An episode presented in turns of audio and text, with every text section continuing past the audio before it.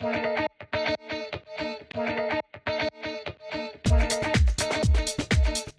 Ça va se passer en plusieurs temps. On va commencer par des news qui vont concerner du coup euh, les plateformes de streaming ainsi que le cinéma, parce que comme vous le savez, les cinémas vont bientôt rouvrir. Donc on va essayer d'en parler un petit peu, mais on va surtout en parler un tout petit peu maintenant et beaucoup plus tard. Euh, ensuite, après notre système de news, on passera à un système de top où chacun des chroniqueurs va euh, du coup présenter un film ou une série qu'il a aimé ces temps-ci. On aura ensuite un sujet d'actualité. Euh, le sujet d'actualité de la première émission, ça va se situer, en fait, on va parler principalement des avantages et des défauts de chaque plateforme de streaming, essayer peut-être d'élire celle qui, euh, en France, est la meilleure pour le moment, même si à mon avis ce sera difficile euh, de donner vraiment plus de points positifs à, une plateforme qu'à une autre. Une fois qu'on aura fini ça, on passera au flop, bien évidemment. Donc chaque chroniqueur pourra donner une série ou un film qu'il n'a pas aimé. Et ensuite, on aura la chronique du chroniqueur, puisque cette fois-ci ce sera David qui nous parlera euh, de la réouverture des salles, puisque euh, tu es euh, président de l'association du Rio Borvo du cinéma de Bourbon-Lancy. C'est bien ça. je suis vice-président vice de l'association. Je m'occupe de la programmation des films et donc là je suis vraiment le nez dans le guidon pour ce qui est de la, la réouverture, puisqu'on réouvre dans moins d'une semaine, mercredi. Donc voilà, on va discuter un petit peu des conditions de réouverture et puis surtout répondre à vos questions euh, sur les conditions sanitaires euh, de la réouverture, sur quels films vont être à l'affiche dans les salles de France, etc. Ça se bouscule beaucoup. L'actualité, elle, change de jour en jour. On a eu encore des modifications là cet après-midi et on sait que demain, ce sera pas, sans doute plus pareil. Ça peut être intéressant de vous guider un petit peu et de vous donner envie de retourner en salle surtout. Eh ben allez, c'est parfait. Eh ben écoutez, on y va tout de suite. On passe du coup au système de news. Euh, alors, bah, la première news, moi au début je voulais parler des salles, mais finalement on vient d'en parler. Donc la première grosse news, euh, du coup, euh, dont on va parler, ça va être la fameuse Snyder's Cut. je vais essayer de, je vais essayer d'expliquer tout ça pour les personnes qui ne sont pas trop au courant sur sur le chat et, et, dans les viewers. Donc, faut bien comprendre qu'en 2017 sortait un film qui s'appelait Justice League, qui était un film de Zack Snyder à la base, qui devait être un film de Zack Snyder, donc un film de super-héros avec Batman, Superman, Wonder Woman entre autres. Euh, malheureusement, à la fin du tournage, euh, Zack Snyder a connu euh, un problème familial. Il a dû s'en aller du tournage. Et c'est Joss Whedon, le réalisateur du coup d'Avengers, qui a pris sa place et qui a complètement modifié le film. Il a retourné des scènes, il en a fait quelque chose d'édulcoré, un petit peu justement à la Marvel. on a eu du coup un nouveau montage, plus d'humour, plus, plus de couleurs et surtout un scénario complètement modifié. Et on se retrouve donc finalement avec un film qui ne ressemblait pas du tout à ce que les fans voulaient. Les fans du coup ont poussé euh, un petit peu la gueulante. Euh, les critiques ont été très mauvaises. Le film faisait à peine deux heures. Et euh, on n'a plus jamais entendu parler du film depuis, à part ces fameux tweets, les hashtags release de Snyder's Cut, où les fans ont demandé justement à, à, relâcher la version de Zack Snyder, maintenant qu'il était revenu un petit peu dans le monde du cinéma.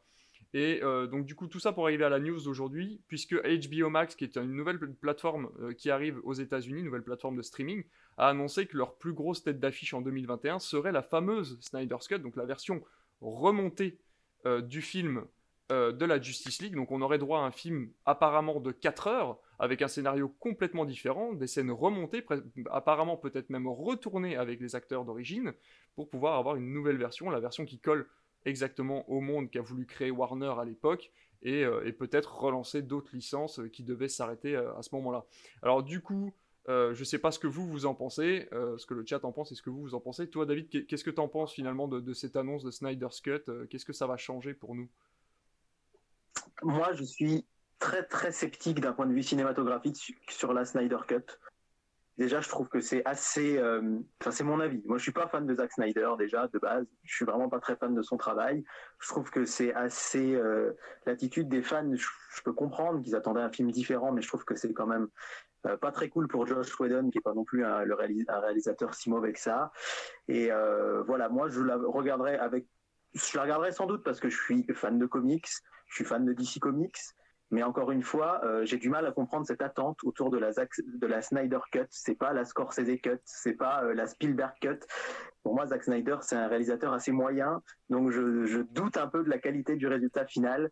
Euh, voilà. Donc mon avis, c'est que c'est très intéressant de voir ça, cette idée de, de, refaire des cuts, parce que je crois que David d'ailleurs va refaire Suicide Squad, enfin il va y avoir des choses comme ça. Et euh, du coup, ça me pose plein plein de questions moi sur euh, ce que va devenir le cinéma finalement, parce qu'on entend toujours les réalisateurs se plaindre de la version finale de leur film. Souvent, quand c'est mauvais, euh, je pense, j'ai oublié le réalisateur, mais le, réalisateur du dernier remake des Quatre Fantastiques qui est sorti il y a 2-3 ans, qui a dit oui, mais si j'avais eu mon montage, ce serait pas comme ça. On a David d'ailleurs sur Suicide Squad. Alors, est-ce que les studios mettent à ce point la pression sur les réalisateurs pour que leur film soit édulcoré, comme tu le disais, ou est-ce que c'est pas devenu aussi un petit peu une excuse parce que dès que les critiques sont mauvaises, finalement on veut remonter le film. Euh, quand un film a reçu des bonnes critiques, on n'entend pas euh, les gens réclamer un autre montage ni le réalisateur dire qu'il aurait dû le refaire. Est-ce que si, euh, Justice League avait eu des bonnes critiques, est-ce qu'on aurait reparlé de Zack Snyder? Je ne sais pas. Donc voilà, moi je trouve que ça ouvre plein de questions sur l'avenir de ces montages. Maintenant, pour ce qui est de la Snyder Cut en elle-même, j'avoue que je suis pas tellement hypé. Bah, j'avoue que pour avoir vu le film et en me disant, ça c'est quand même une bonne idée. C'est des c'est tous des personnages que j'aime euh, plutôt pas mal. Le, j'ai trouvé le film euh, de, de Wonder Woman euh, plutôt sympathique. Enfin, même même la, dernière version de Superman de, de, Snyder justement que j'ai trouvé pour le coup aussi plutôt pas mal. Je m'étais dit bon Justice League ça promet quoi. Et puis force est de constater que le film est très bon. Enfin, il, il, y a des incohérences, tout ça, tout ça. Du coup, je me dis, c'est peut-être, euh, ça peut peut-être lui redonner une chance en fait, sans vraiment en attendre forcément grand chose. Euh, ça, ça peut pas être pire, je me dis. pourquoi pas. Après, c'est vrai que 4 heures, ça laisse. Euh, ça peut être long quand même. Hein. les, les, les, 4, les, 4, heures n'ont pas été confirmées, mais effectivement, au, nombre au vu du nombre de rushs qui avaient été préparés à l'époque, on peut imaginer un film de 4 heures qui rattrape, on va dire, un peu le retard qu'a pris Warner euh, par, rapport à, par rapport à tous les autres films, puisque Aquaman finalement euh, ne concernait pas. Ça se passait après la Justice League, mais ça ne concernait mm. finalement aucun, aucun extrait qu'on avait pu voir dans, dans Justice League. Et euh, Shazam, du coup, a à peine un extrait où, bon, je suis désolé pour le spoil, mais on voit un tout petit bout de Superman à un moment à la fin du film. Mais c'est vrai que Warner avait l'air d'être parti pour, pour faire des mondes différents. même, même, même finalement Suicide Squad parle très peu on a, on a un Ben Affleck qui fait une apparition, mais on parle quand même très peu de Justice League dans, Suicide Squad. On sait même pas si mm. Suicide Squad 2, qui a été annoncé aujourd'hui, d'ailleurs le trailer est sorti aujourd'hui, euh, on sait même pas si ça va parler d'un monde commun entre, entre tous ces films-là. Mais ce que j'ai trouvé moins intéressant, c'est par contre la puissance d'HBO Max qui débarque là-dedans et, euh, qui dit, ben nous, euh, on pose ça sur la table et on arrive avec, avec un recut d'un film euh, qui, était sorti au cinéma à l'époque et que vous verrez ni en Blu-ray, ni en DVD, ni quoi que ce soit, mais il faudra être sur la plateforme pour voir la vraie version du film que vous attendez depuis, depuis 3 ans. Quoi. Oui. Ce qui est assez impressionnant, c'est le budget, je crois. Hein. Le budget de la recut, qui est de plusieurs. Euh, c'est sur le budget pour d'un film français euh, tranquille, quoi. je crois que c'est plusieurs dizaines de millions de dollars. J'ai plus le chiffre en tête, mm. mais c'est assez hallucinant. Moi, quand j'ai vu ça, effectivement, il va sans doute retourner des scènes, je pense, ou en tout cas, le budget est vraiment pharaonique pour euh, simplement euh, refaire un montage et refaire un film. Donc, euh, je pense que ça a laissé beaucoup de monde un peu rêveur dans le cinéma français quand on voit les budgets qu'on a chez, chez Warner et pour un film qui sortira uniquement sur une plateforme Ça, ça, sent le marketing quand même à plein nez. Est-ce qu'on va pas être déçu du résultat au final? À voir. Moi, j'aurais voulu rebondir sur quelque chose. Après, je suis pas un super super fan de DC. J'ai lu des BD euh, comme toi, David, ou je pense comme Fresh ou Naré. Et euh, ce que je pensais, moi, c'est que j'ai peur. Vous, vous, me dites hein, si vous vous êtes pas d'accord, mais en fait, DC, j'ai l'impression que DC a voulu faire comme Marvel. Seulement, le monde de DC est beaucoup plus noir que Marvel. Si Marvel est beaucoup plus ouvert, j'ai envie de dire, pour le tout public, je trouve que franchement, DC n'est pas fait pour le tout public. Et j'ai eu la sensation qu'ils se sont coulés parce qu'ils ont voulu faire du tout public. Vous voyez ce que je veux dire? Ben, C'est le problème de Joss. Enfin, c'est le problème. C'est sa qualité et son plus grand défaut, c'est que Joss Whedon sait faire du grand public avec des choses qui ne le sont pas. Il l'a fait avec Buffy, il l'a fait justement avec Avengers où il a, il a créé un, il a créé tout un monde, etc. C'est vrai que. Avengers, c'est possible, c'est Marvel. Avec Marvel fait toujours en sorte que euh, tout leur univers est fait pour le pour le tout public. Alors que d'ici, regardez les méchants. Enfin, si vous êtes plus fan que moi, je pense. Et regardez les méchants. Il n'y a aucun méchant qui fait pour le tout public. Ils sont ils sont trop pourris pour être du tout public. C'est vrai. Et, et, donc donc je pense sérieusement que que l'erreur de DC c'est de, de, de, ne pas être parti comme, par exemple, pour bon, qui est, qui est un ovni, on va dire, mais comme le Joker. Ils auraient dû partir comme ce genre de film. Mm. D'ici, il fallait y aller, fallait, fallait y aller franco, il fallait viser un public adulte direct. Et ils l'auraient eu. Je pense qu'ils auraient eu le public et euh, ils auraient eu ça. Et je sais pas du coup, je vais rebondir sur ce que dit euh, David. Et je pense que ça va être compliqué, euh, que ce soit Zack Snyder ou quelqu'un d'autre. Je connais pas assez Zack Snyder, mais ça va être tellement compliqué de pouvoir réunir et du public, tout public, et du public adulte pour du DC. Je pense que c'est s'ils comprennent pas ça, enfin après, hein, moi je, je, suis rien dans le cinéma, mais s'ils comprennent pas ça. J'ai l'impression que moi, il l'avait compris en plus à l'époque de la trilogie du Dark Knight de Nolan, qui était euh, oh. suffisamment sombre pour être euh, apprécié du grand public. Et c'était vraiment du très bon cinéma. Je sais que Rises a ses détracteurs. Euh, moi, j'ai beaucoup, j'adore cette trilogie. Pour moi, on n'a rien fait de mieux euh, même au-delà de chez, chez, DC en super-héros depuis. Et ça, ça savait toucher le grand public tout en conservant ce côté sombre. Alors je sais que Nara va pas être d'accord avec moi, mais je suis vraiment pas fan de la version Batman versus Superman de Snyder, où j'ai trouvé qu'ils ont voulu donner un faux côté. Euh, alors là, c'est le fan de comics qui parle euh, du Dark Knight Returns de Frank Miller, euh, où ils ont voulu donner. Enfin voilà, je suis pas fan de Ben Affleck ni de la manière dont ça a été amené. Et euh, ouais, je suis tout à fait d'accord sur le fait que c'est mi-grand public, pas tout à fait grand public. Et pourtant, je trouve que ça n'a peut-être pas un potentiel grand public, mais ça a un potentiel hyper cinématographique, l'univers de DC Comics, qui est euh, beaucoup plus sombre, beaucoup moins coloré, effectivement, que chez Marvel. Et euh, moi, j'adore la trilogie Dark Knight. Dans le, le, nouvel univers d'ici, il y a des trucs cool. J'ai beaucoup aimé Aquaman. J'ai trouvé Shazam vraiment fun. Mais voilà, je pense que il gagnerait à effectivement un retour, à oser aller vers le plus sombre, et effectivement pas faire des, milliards de, profits comme le fait Marvel, mais au moins se trouver un public euh, Warner, ils ont d'autres licences, hein, ils sont pas, euh, ils, ont pas besoin de DC, je pense, pour euh, faire des, pour être hyper rentable, mais au moins qu'ils arrivent à se recentrer sur sur ce qu'ils savent faire, un cinéma sombre et vraiment ce qui est l'essence même de DC Comics, à mon avis en tout cas. Complètement. Et je suis tout à fait d'accord parce que on va reprendre. Bon, après, je suis pas un fan de Burton, mais Burton avait trouvé parce que bon, il aime les méchants, Burton, et c'est pour ça que qu'il avait fait, il avait réussi, il avait réussi à faire un vrai Joker et un vrai pingouin. Tu vois ce que je veux dire? C'était vraiment des vrais méchants comme quand on les lisait dans la BD. Bah comme, euh, comme le Joker était devenu un vrai méchant avec The Dark Knight. Euh... C'est des mecs qui sont foncièrement mauvais quoi. Il faut qu'ils aillent jusqu'au bout de leur pensée. C'est pas des méchants Marvel ou ou les méchants Marvel. Voilà, ils sont mauvais, ils sont méchants parce qu'ils sont méchants. Non, chez DC, c'est justement ça qui nous plaît chez DC, c'est qu'ils sont méchants parce qu'ils ont eu putain des jeunesses terribles ou des choses terribles et on sait pas ce qu'ils sont passés dans la vie, mais ils sont pourris. Ils ont une certaine logique du chaos. Mm. Je, je, après, je m'emballe un peu hein, dans ce que je dis, mais euh... faut m'arrêter. Ah. Mais euh, tu vois ce que je veux dire? Ouais. Ils ont une logique chaos. Le Joker, il essaye toujours d'expliquer sa logique du chaos. Ouais, Même si elle ne revient pas. Mais le pingouin aussi, tu comprends, mm. il, il, est pourri et en même temps, je, je sais pas, il a une certaine classe. Ouais. Il est gentleman, pour tuer des gens. Après, ouais, effectivement. Bah, on, on, on, va, on va essayer de pas trop s'éloigner du, du, sujet. Euh, on va essayer de rester sur la Zack Snyder Scuds, du coup, bon, qui est quand même une annonce. On l'aime ou on l'aime pas, dans tous les cas. Il y aura une version de ça, on pourra la voir, on pourra voir le scénario que ça change. Il y a des rumeurs qui se sont lancées autour de ça, et on va finir la news là-dessus. Euh, qu'apparemment Ben Affleck et Henry Cavill, qui représentent euh, euh, respectivement Batman et Man of Steel, donc Superman dans les films, ont été rappelés soit pour des reshoots, soit par exemple pour des mini-séries ou des films, on n'en sait pas trop, mais apparemment ils ont été réapprochés par, Warner pour, pour, peut-être d'éventuels nouveaux films, euh, alors qu'à la base ils étaient censés être partis. Et, et voilà. Ouais, ouais, mais ça, Robert Pattinson, ça devient quoi? Parce qu'il a bien commencé à tourner The Batman. Bah, dans, tout, dans, tous les cas, Warner a bien lancé son système d'univers parallèle et euh, ils peuvent en créer autant qu'ils ah, veulent. Le, le, Joker, de toute façon, est parti d'un côté avec euh, le film avec Joaquin Phoenix, donc euh, ils ont bien compris que là maintenant, ils avaient tout intérêt à faire plusieurs, plusieurs univers qui ne se toucheraient jamais. Et, et je pense qu'ils essaieront de trouver une logique à un moment ou à un autre. Certains films le feront, d'autres non. On a même une apparition du Flash de Justice League dans la série Flash cette année. Donc euh, voilà, ils ont vraiment créé un multivers et bon, ils verront s'ils s'en mêlent les pinceaux ou pas. Moi, je pense qu'ils le feront.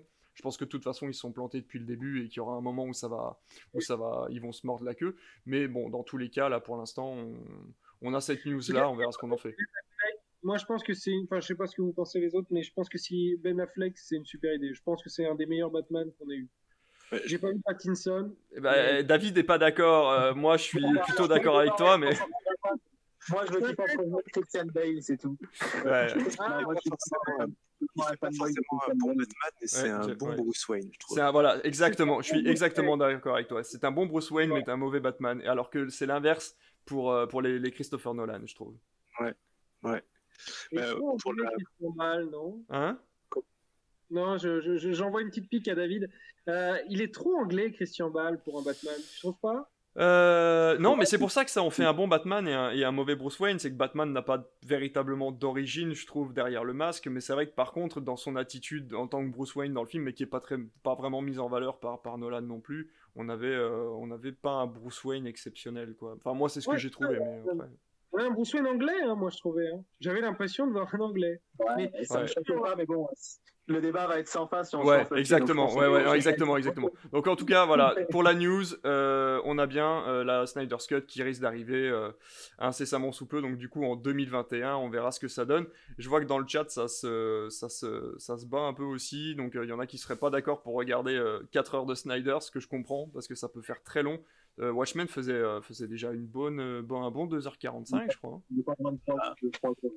En espérant que la Snyder's Cup, là, Cut reprenne les mêmes risques qu'ils ont pu prendre dans, dans, pour justement pour le Joker mm, ou mm. pour Vendetta et qu'ils essaient moins d'être moins mainstream et, et, de trouver leur public comme disait euh, comme l'a fait la Fox hein, comme l'a fait la Fox avec Logan avec euh, avec Deadpool 1 et 2 on est on est parti sur un côté où là ils ont compris ce que voulait le public. On a même les nouveaux mutants qui vont arriver là en tant que film d'horreur. Alors à mon avis ça va être un échec vu le nombre de temps qu'il a mis à sortir mais euh, voilà, ouais, je suis, je suis d'accord avec, avec Mademoiselle Rebelle. Du coup, c'est vrai que le Pattinson, moi, ça m'intrigue. Je trouve que c'est un bon acteur.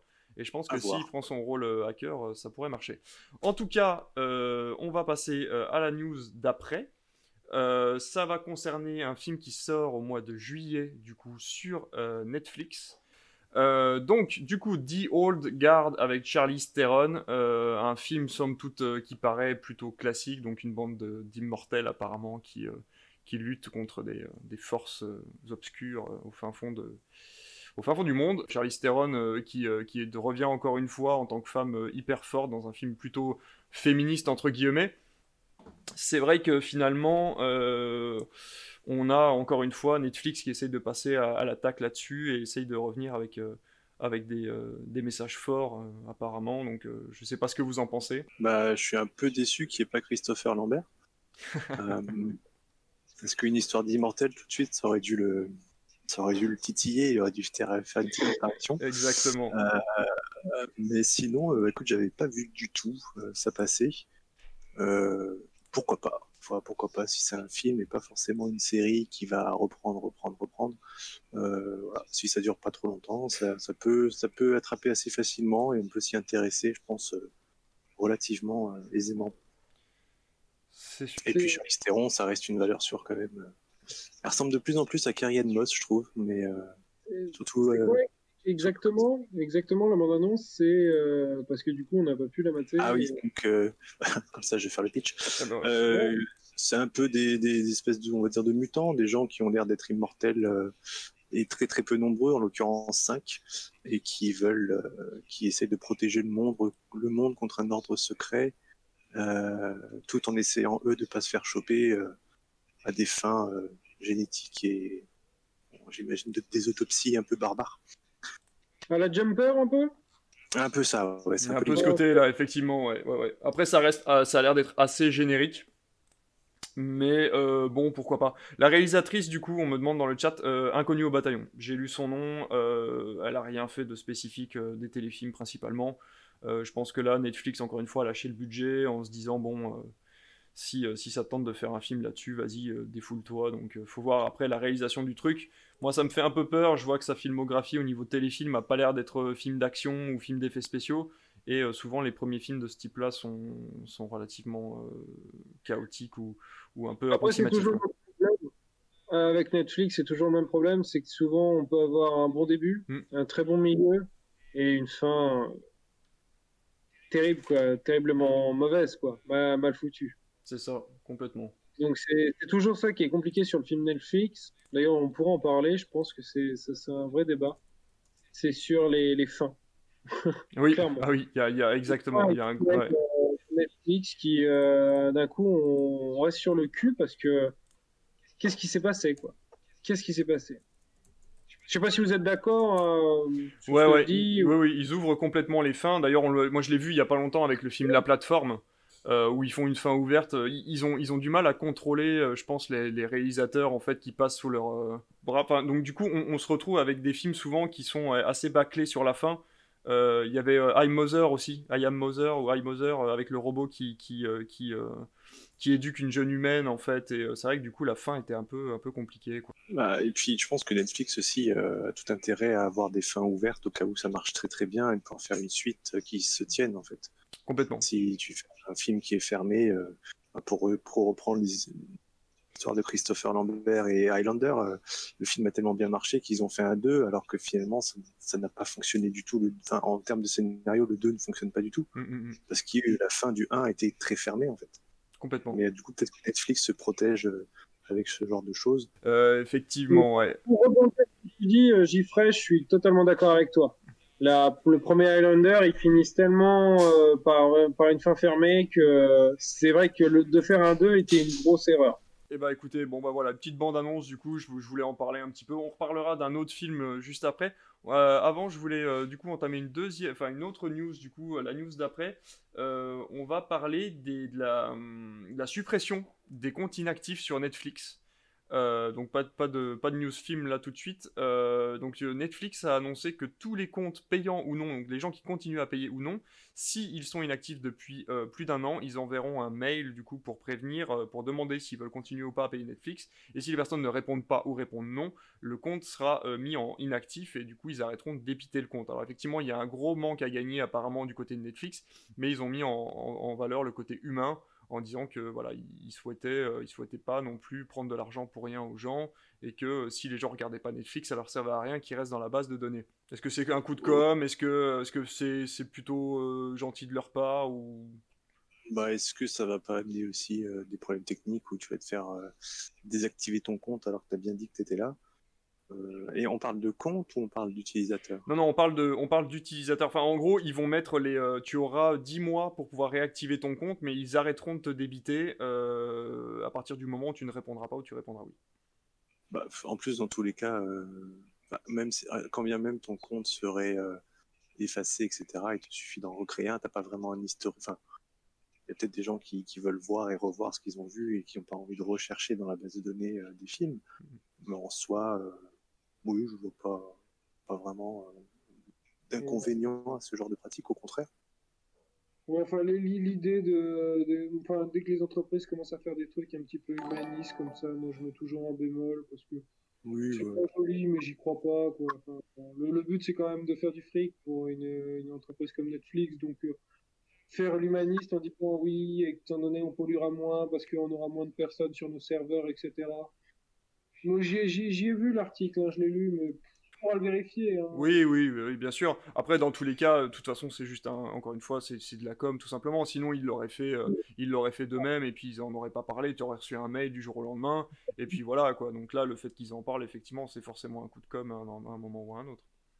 C'est ça, c'est juste une histoire d'image. Hein. Ouais, complètement. Exactement. Le fait qu'il ça. Voilà. Et eh ben en parlant d'image, du coup, transition toute trouvée, puisque on va parler euh, des grands classiques qui viennent de débarquer sur Netflix et euh, qui du coup ont fait un peu débat. Euh, donc on a des films par exemple de Chaplin, de Truffaut, de Demi, on a du Wells, on a du René.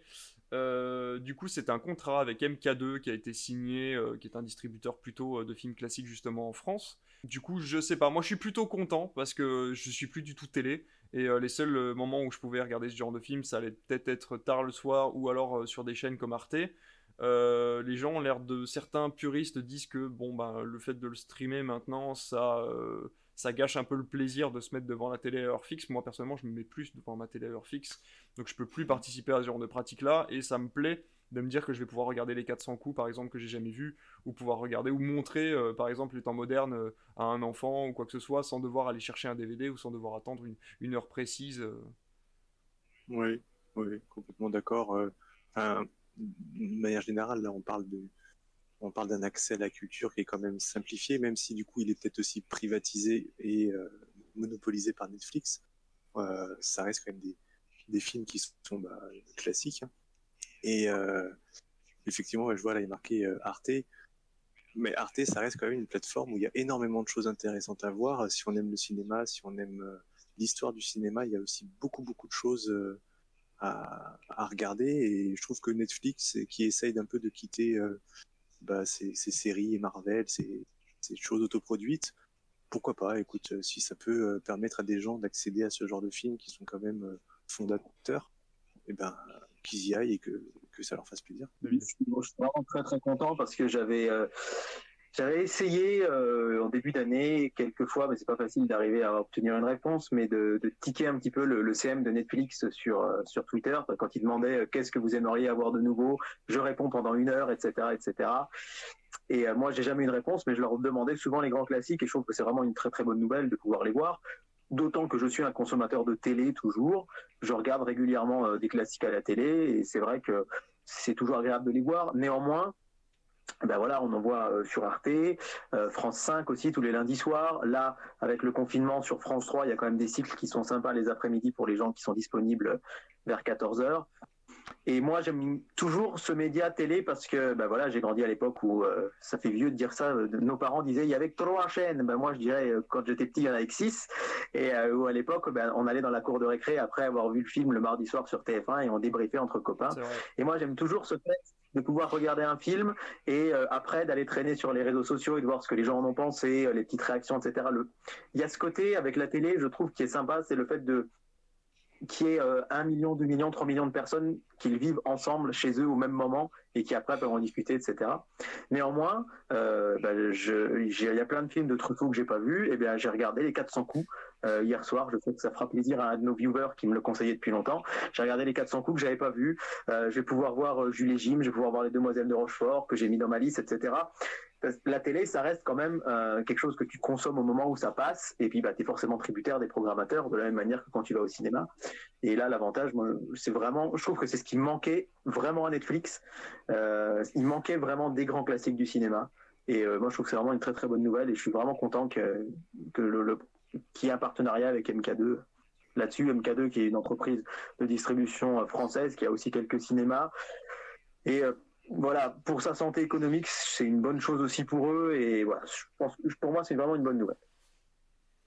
Effectivement, euh, je vois dans le chat, qu'est-ce que j'ai vu tout à l'heure euh, Oui, qu'il fallait se lever tôt, effectivement, pour voir des films à la télé. Euh, c'est vrai que l'argument est de taille, c'est que soit il faut qu'on soit encore tard devant. Parce que les 400 coups, je crois que je l'ai vu, il y a une diffusion il n'y a pas si longtemps que ça sur France 2, parce que les, chaînes. les chaînes du, enfin, les chaînes nationales restent quand même assez attachées au système culturel. Mais c'est vrai que le fait de pouvoir le regarder au moment où on l'a choisi, ça reste quand même une nouvelle mode maintenant chez nous. Euh, qui, euh, qui reste importante. Mais c'est vrai que tu as raison, le, le, fait de pouvoir le regarder. En fait, c'est vrai que le lendemain, quand tu sais que quelqu'un a regardé la télévision la veille et qu'il a regardé la même chose que toi, tu sais que le lendemain, quand tu vas le voir ou une semaine plus tard, tu vas pouvoir en parler avec lui. Comme quand tu partages justement une séance de cinéma avec quelqu'un et qu'en sortant de la salle, tu pourras en parler avec lui. Et Netflix a créé ce décalage, par contre, où les gens regardent parfois un programme avec 6 mois de décalage. Euh, et du coup, c'est difficile d'en parler parce que soit c'est plus vraiment frais dans la tête des gens, soit tu vas rencontrer quelqu'un qui l'aura jamais vu et à part lui conseiller, tu pourras pas, euh, tu pourras pas lui dire grand chose. C'est vrai qu'il a raison dans le chat. Euh, c'est vrai qu'il y a des buzz qui sont créés. Alors on sait pas trop comment. Effectivement, Netflix arrive à créer des buzz autour de certains films, comme la plateforme. Il a raison, euh, qui, euh, qui du coup sont regardés par beaucoup de personnes en même temps sur sur un temps très limité. Et finalement, ça crée encore plus de buzz, ça crée encore plus de discussions. Et c'est vrai que ça, effectivement, quand ils arrivent à créer le, buzz autour d'une série ou d'un film, finalement, beaucoup comme les nouvelles saisons de Stranger Things ou Dark qui arrive qui arrive bientôt. Euh, ça doit créer le buzz euh, suffisamment pour que tout le monde y regarde un petit peu en même temps et qu'on puisse en discuter euh, dans les semaines, voire les jours qui, suivent la sortie de la série. Quoi. Mais par contre, peut-être une question, c'est pratique-pratique, mais est-ce que du fait de ce partenariat avec, avec MK2, est-ce que ces films-là vont être retirés d'autres plateformes où ils étaient peut-être euh, proposé gratuitement Non, non, non, non.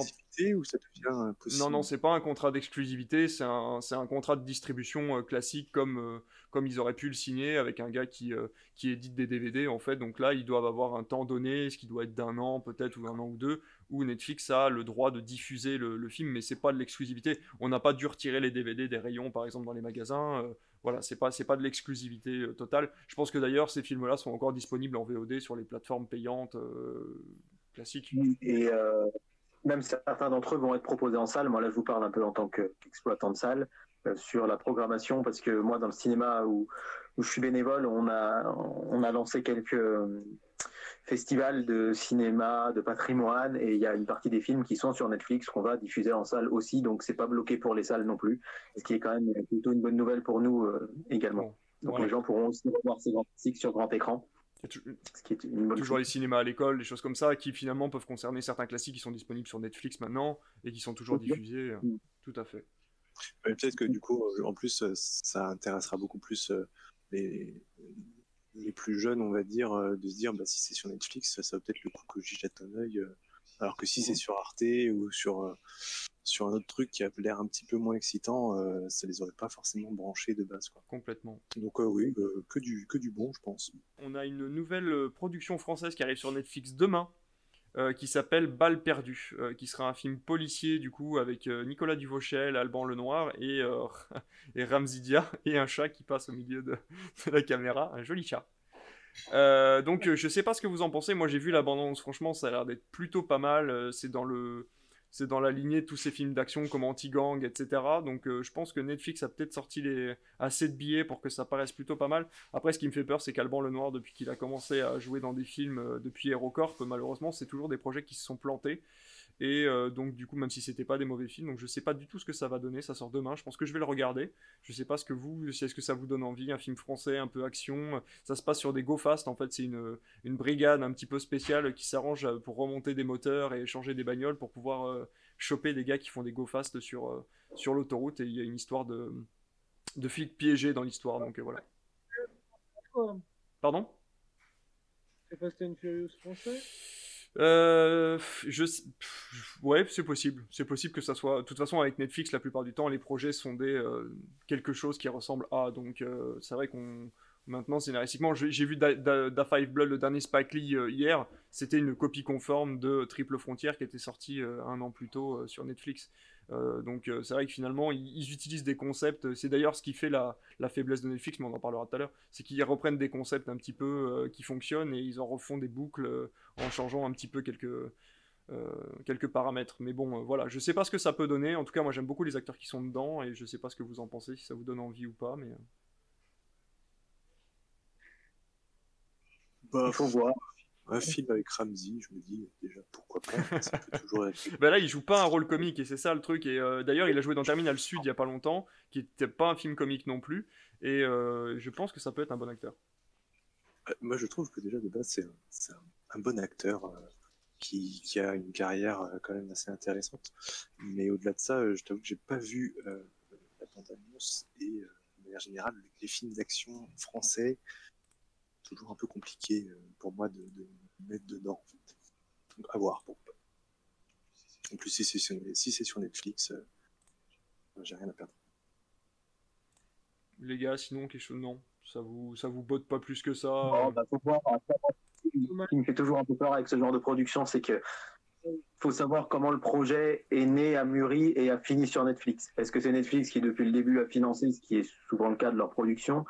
Parfois, ça a été le cas avec des films euh, américains. Depuis tout à l'heure, je cherche le nom, mais j'ai oublié le film qui était prévu euh, de sortir au, cinéma, qui est sorti il y a peut-être un an, un an et demi, avec, euh, je sais plus, c'est Nathalie Portman, enfin bref. Annihilation, Exactement, mm. voilà. Qui à la base était un projet cinématographique de Paramount et qui au final, au vu euh, des critiques et des premières euh, projections, a été basculé sur Netflix. Là, il faudrait ça. Je trouve que c'est hyper intéressant de savoir justement. Est-ce que c'est vraiment un film qui a voulu Netflix, qui a produit Netflix depuis le début, ou est-ce que c'était un film français prévu pour les cinémas français et qui finalement a été euh, récupéré par Netflix faute d'avoir une distribution en salle Et voilà. Donc pourquoi pas Après tout, euh, effectivement, sur Netflix, l'avantage, c'est qu'on n'a rien à perdre. On paye notre abonnement et on regarde ce qu'on veut, mais j'irai plutôt, euh, je pense, euh, voir des grands classiques que j'ai loupés avant d'aller voir celui-ci. Complètement. que j'y ferai, tu as raison, dans le sens que. Enfin, je sais pas si on est tous comme ça, hein, ça se trouve une connerie, mais. Mais dès qu'on voit film français et film d'action, il y a un truc qui colle pas. non, mais c'est. On le sent pas. Les, les seuls. Les seuls... vas-y, vas-y Non, mais j'ai pas d'exemple de film d'action français. Je parle d'action-action, Ouais. moi. euh, Ouais. Moi, moi, qui, est- qui est trop. les, seuls films policiers un peu d'action entre guillemets qui vraiment moi m'ont botté en France, c'était c'est les films d'Olivier Marchal. Parce que le mec sort de là et qu'il a, un- il, je trouve qu'il a un talent fou pour la caméra, euh, pour les films d'action policiers, etc. Et c'est vrai que c'est le seul qui arrive à sortir du lot, je trouve. C'est un ancien C'est film. un ancien flic, ouais. C'est un Ouais. ancien flic qui a travaillé au, au Ouais. Quai des Orfèvres et du coup qui euh, maintenant refait des films. Pareil, c'est lui qui avait fait Les Lyonnais, c'est lui qui a fait 36 Quai des Orfèvres. Enfin, il, il a vraiment, tu sens qu'il a vécu ça et qu'il le retranscrit très bien. quoi. Oui, mais voilà. Mais, ça ouais. reste un film français. Ouais. Moi, j'arrive pas à le classer en action. Mais ça, c'est peut-être parce qu'on est une génération à être bercée et à été biberonnée au film Non, je pense que c'est une histoire de budget aussi. Puis c'est. Après, ça nous paraît. Enfin, après, c'est des débats qui sont sans fin, mais je pense que le fait que ça se passe aux États-Unis ou dans un pays étranger, euh, ça, ça rend pas du tout pareil. Puis déjà, enfin, je veux dire, au niveau des voitures, on n'a pas du tout les mêmes modèles de bagnoles. Euh, donc, euh, c'est vrai qu'en France, du coup, forcément, une course-poursuite de Clio, ça rend moins bien. Voilà, donc c'est des choses comme ça qui, qui passent moins bien en France, effectivement. Après, bon, à voir, euh, à voir sur le long terme. Je pense pas qu'il faut en parler pendant des heures, mais bon, je pense que la curiosité est là, le film est là. euh, Je pense que si ça, ça vaut le coup, finalement, que, que Netflix mette un peu d'argent dans, dans des productions françaises, même si elle était prévue pour le cinéma ou pas, si elle se retrouve sur Netflix, c'est que Netflix a mis des sous dedans. Donc, euh, bon, à voir. Si c'est une comédie. Parce que je pense à Taxi, justement. en Ça a pas l'air. Alors, il y a l'air d'avoir des petites vannes comme dans tous les films d'action, mais. Et ça, ça passe. Ouais, à la limite. Bon, on verra, on verra ce que ça donne. Après, euh, dernière news, euh, du coup, du côté de Netflix, on n'a plus, je savais pas, j'avais pas remarqué, normal, je paye mon abonnement, on n'a plus d'essais gratuits maintenant sur Netflix. Euh, donc, euh, du coup, je sais pas si c'est une bonne nouvelle ou pas, je pense que de toute façon, maintenant, ils ont leur clientèle, donc maintenant, tout fonctionne avec le bouche à oreille. Mais c'est vrai que moi, ça m'est déjà arrivé de conseiller le, mois gratuit à, certains, euh, à certaines personnes en leur disant, bah, si tu as juste envie de voir cette série-là, tu prends ton mois gratuit, tu la regardes et puis tu, tu réitères pas l'expérience. Maintenant, on peut plus. Alors, est-ce qu'on va, il va devoir, on va devoir se prêter nos comptes? Est-ce que finalement les gens vont devoir payer maintenant directement pour avoir Netflix? Et ben, on dirait. Je sais que c'est Disney Plus qui propose 7 jours seulement. de- Ouais, c'est 7 jours sur Disney+, Truc. 30 jours sur Amazon et du coup plus rien sur, euh, sur Netflix. Mais J'imagine qu'ils vont, qu'ils vont, et qu'ils vont essayer de récolter le plus de thunes possible parce que la concurrence devient très Mm, rude. complètement. Donc, euh, ça. et euh, on n'est peut-être même pas à l'abri qu'un jour on n'ait plus le droit de partager des comptes. Et euh, ouais, bah du coup c'est vrai effectivement. euh, bah, dans, dans tous les cas, enfin quand encore une fois ils ont fait leur clientèle, je pense qu'ils ont ils ont pris cette décision là parce que maintenant c'était euh, c'était fini quoi. Enfin pour eux tout, Mm. tout ça, Ouais. ils gagnent assez d'argent et puis tout ce qu'ils peuvent gagner c'est des abonnés quoi. Ensuite, du coup, petite news sur la série Lord of the Ring, du coup, Le Seigneur des Anneaux qui va arriver en 2021 sur Amazon euh, Prime Video. Du coup, euh, ben, bon, bah, pas grand chose à dire à part que c'est une des séries les plus chères euh, de l'histoire de la série, puisqu'on va être à 200 millions de dollars par saison, ce qui est énorme, sachant que la dernière saison de Game of Thrones était à 90 millions de dollars la saison. Donc on va être vraiment sur un truc, un concept assez, assez énorme, et surtout savoir que ça va se passer avant Bilbon et avant, euh, le, Seigneur des Anneaux, euh, dans tous les cas. Ça va se passer pendant le deuxième âge. Je crois que Jeff, toi, t'as lu Les Seigneurs des Anneaux. Euh, Qu'est-ce que tu peux, euh, en dire, du coup? Bah, c'est une des séries que j'attends euh, bien entendu le plus. Euh, comme euh, l'univers du Seigneur des Anneaux est tellement vaste que en fait on pourrait faire des séries sur tout, n'importe quoi. euh, rien que, enfin, je sais pas si les connaisseurs euh, ou si vous avez lu le Silmarillion, ce genre de choses. Il y a une quantité d'histoires qui ont été racontées par Tolkien mais qui sont pas forcément euh, publiées en plus. Donc euh, il y a un, réel réel univers exploitable. Par contre, ça fait extrêmement flipper en fait, parce que ça fait rêver quand, quand tu penses comme ça, quand tu le lis, et puis, et puis après, euh, si c'est pour être déçu de la même façon que les gens ont pu l'être sur, sur Game of Thrones, etc. Euh, bon, euh, je l'attends, mais j'ai peur. Ouais. Le deuxième âge, ça correspond à quoi euh, Le deuxième âge, si je Il y a, ne il y a- il y a me trompe qui pas, vivant?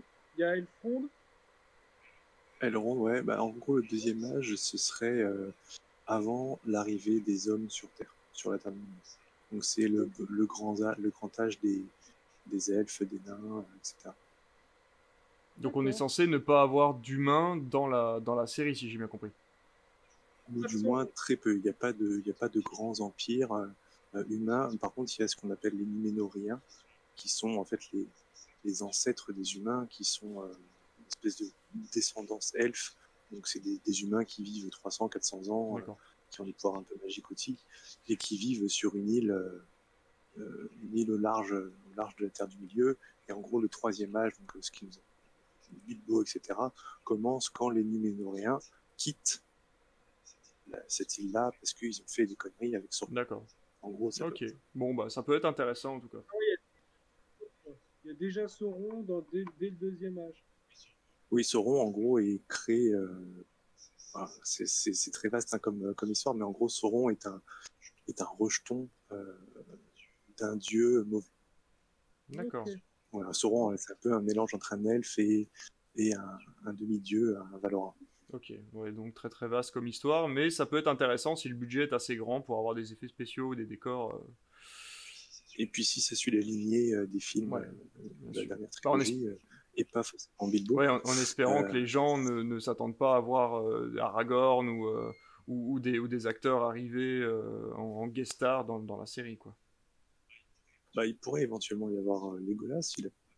Ah, peut-être pas, je sais pas, je faudrait que je revoie, mais il a éventuellement sa place ici. Mhm mais euh, ce serait tout. Peut-être Elrond, effectivement, avec euh, euh, Hugo Reeves, Hugo. Oui. D'accord, ok. alors, du coup, on passe vite fait sur Disney parce que bon, bah, faut en parler un petit peu. Disney Plus est arrivé. ça coûte 7,99 par mois. Il y a les films de la Fox, il y a les séries de la Fox. Il n'y a pas tous les films de la Fox. On a tous les Star Wars également, les séries Star Wars. Donc on a Mandalorian, du coup la saison 1 qui est terminée, la saison 2 qui arrive cet automne, ça a été confirmé. On va avoir une série live action de Star Wars Rebelle.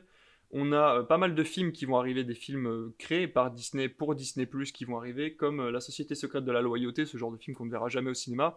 Ça leur permet de les mettre finalement sur la plateforme. Il y a eu, comment ça s'appelle le film qui vient de sortir là? Je sais pas, David, tu pourras nous dire comment Artemis, Fall, voilà. Qui devait sortir. C'est ça, qui a eu très très mauvais. Voilà, qui a eu très mauvaise critique en plus euh, au niveau de, son scénario et des effets spéciaux. Mais voilà, dans tous les cas, voilà, les Marvel Runaway, tout à fait, euh, qui, euh, qui sont sur Disney+. on va avoir, alors il y a des rumeurs sur une série Kingdom Hearts, donc on se rapproche encore une fois du jeu vidéo, donc le Kingdom Hearts aurait été annoncé en série sur Disney+. À voir, il y a eu des rapprochements, mais on ne sait pas du tout si c'est pour ça. Euh, Percy Jackson aussi, en série, qui est prévu euh, sur Disney+. Pourquoi pas Je trouve que ça pourrait faire une jolie série. Et euh, une série Obi-Wan, effectivement, qui sera avec Erwan McGregor et Hayden Christensen, qui ont été du coup confirmés dans leur rôle directement dans la série. Oh. Et qui seront en lien avec Mandalorian. Donc voilà, un beau petit programme pour Disney qui vient d'annoncer tout ça. Qu'est-ce que vous en pensez? Est-ce que ça vous donne envie de vous abonner à Disney Plus pour le côté Star Wars? Moi personnellement, le côté Fox m'a énormément déçu quand ils ont annoncé qu'ils voulaient faire du tout public. Du coup, on n'aura jamais Logan, on n'aura jamais Deadpool, on n'aura jamais tous ces films un petit peu plus violents et un petit peu plus euh, sérieux. Donc euh, c'est quand même dommage, mais euh, voilà, ça sera apparemment jamais sur le catalogue. Bah, ça, se comprend dans un sens où Disney c'est quand même c'est quand même le roi lion quoi. Donc, tu peux difficilement laisser Disney Plus à ton gamin et puis qu'il se mette sur Deadpool dès que tu as Ouais, mais le, le, problème de, de Disney Plus, c'est que c'est, enfin, il y a beaucoup de choses sur Twitter qui ont tourné, c'est qu'ils ont mis les versions non censurées des épisodes de Simpsons, et derrière, on a, on n'a pas ces films-là, alors que Netflix a très bien compris ça, a fait une section kids dans laquelle les, enfants n'ont pas accès à ça. Il suffirait de faire finalement une, une section adulte sur Disney Plus où les enfants n'auraient pas accès à part avec un code parental. Oui, oui. Je pense que c'est pas leur, euh, leur leur cible, leur public cible, quoi. Mais peut-être que ça viendra après, ou peut-être qu'ils ont d'autres engagements, je sais pas.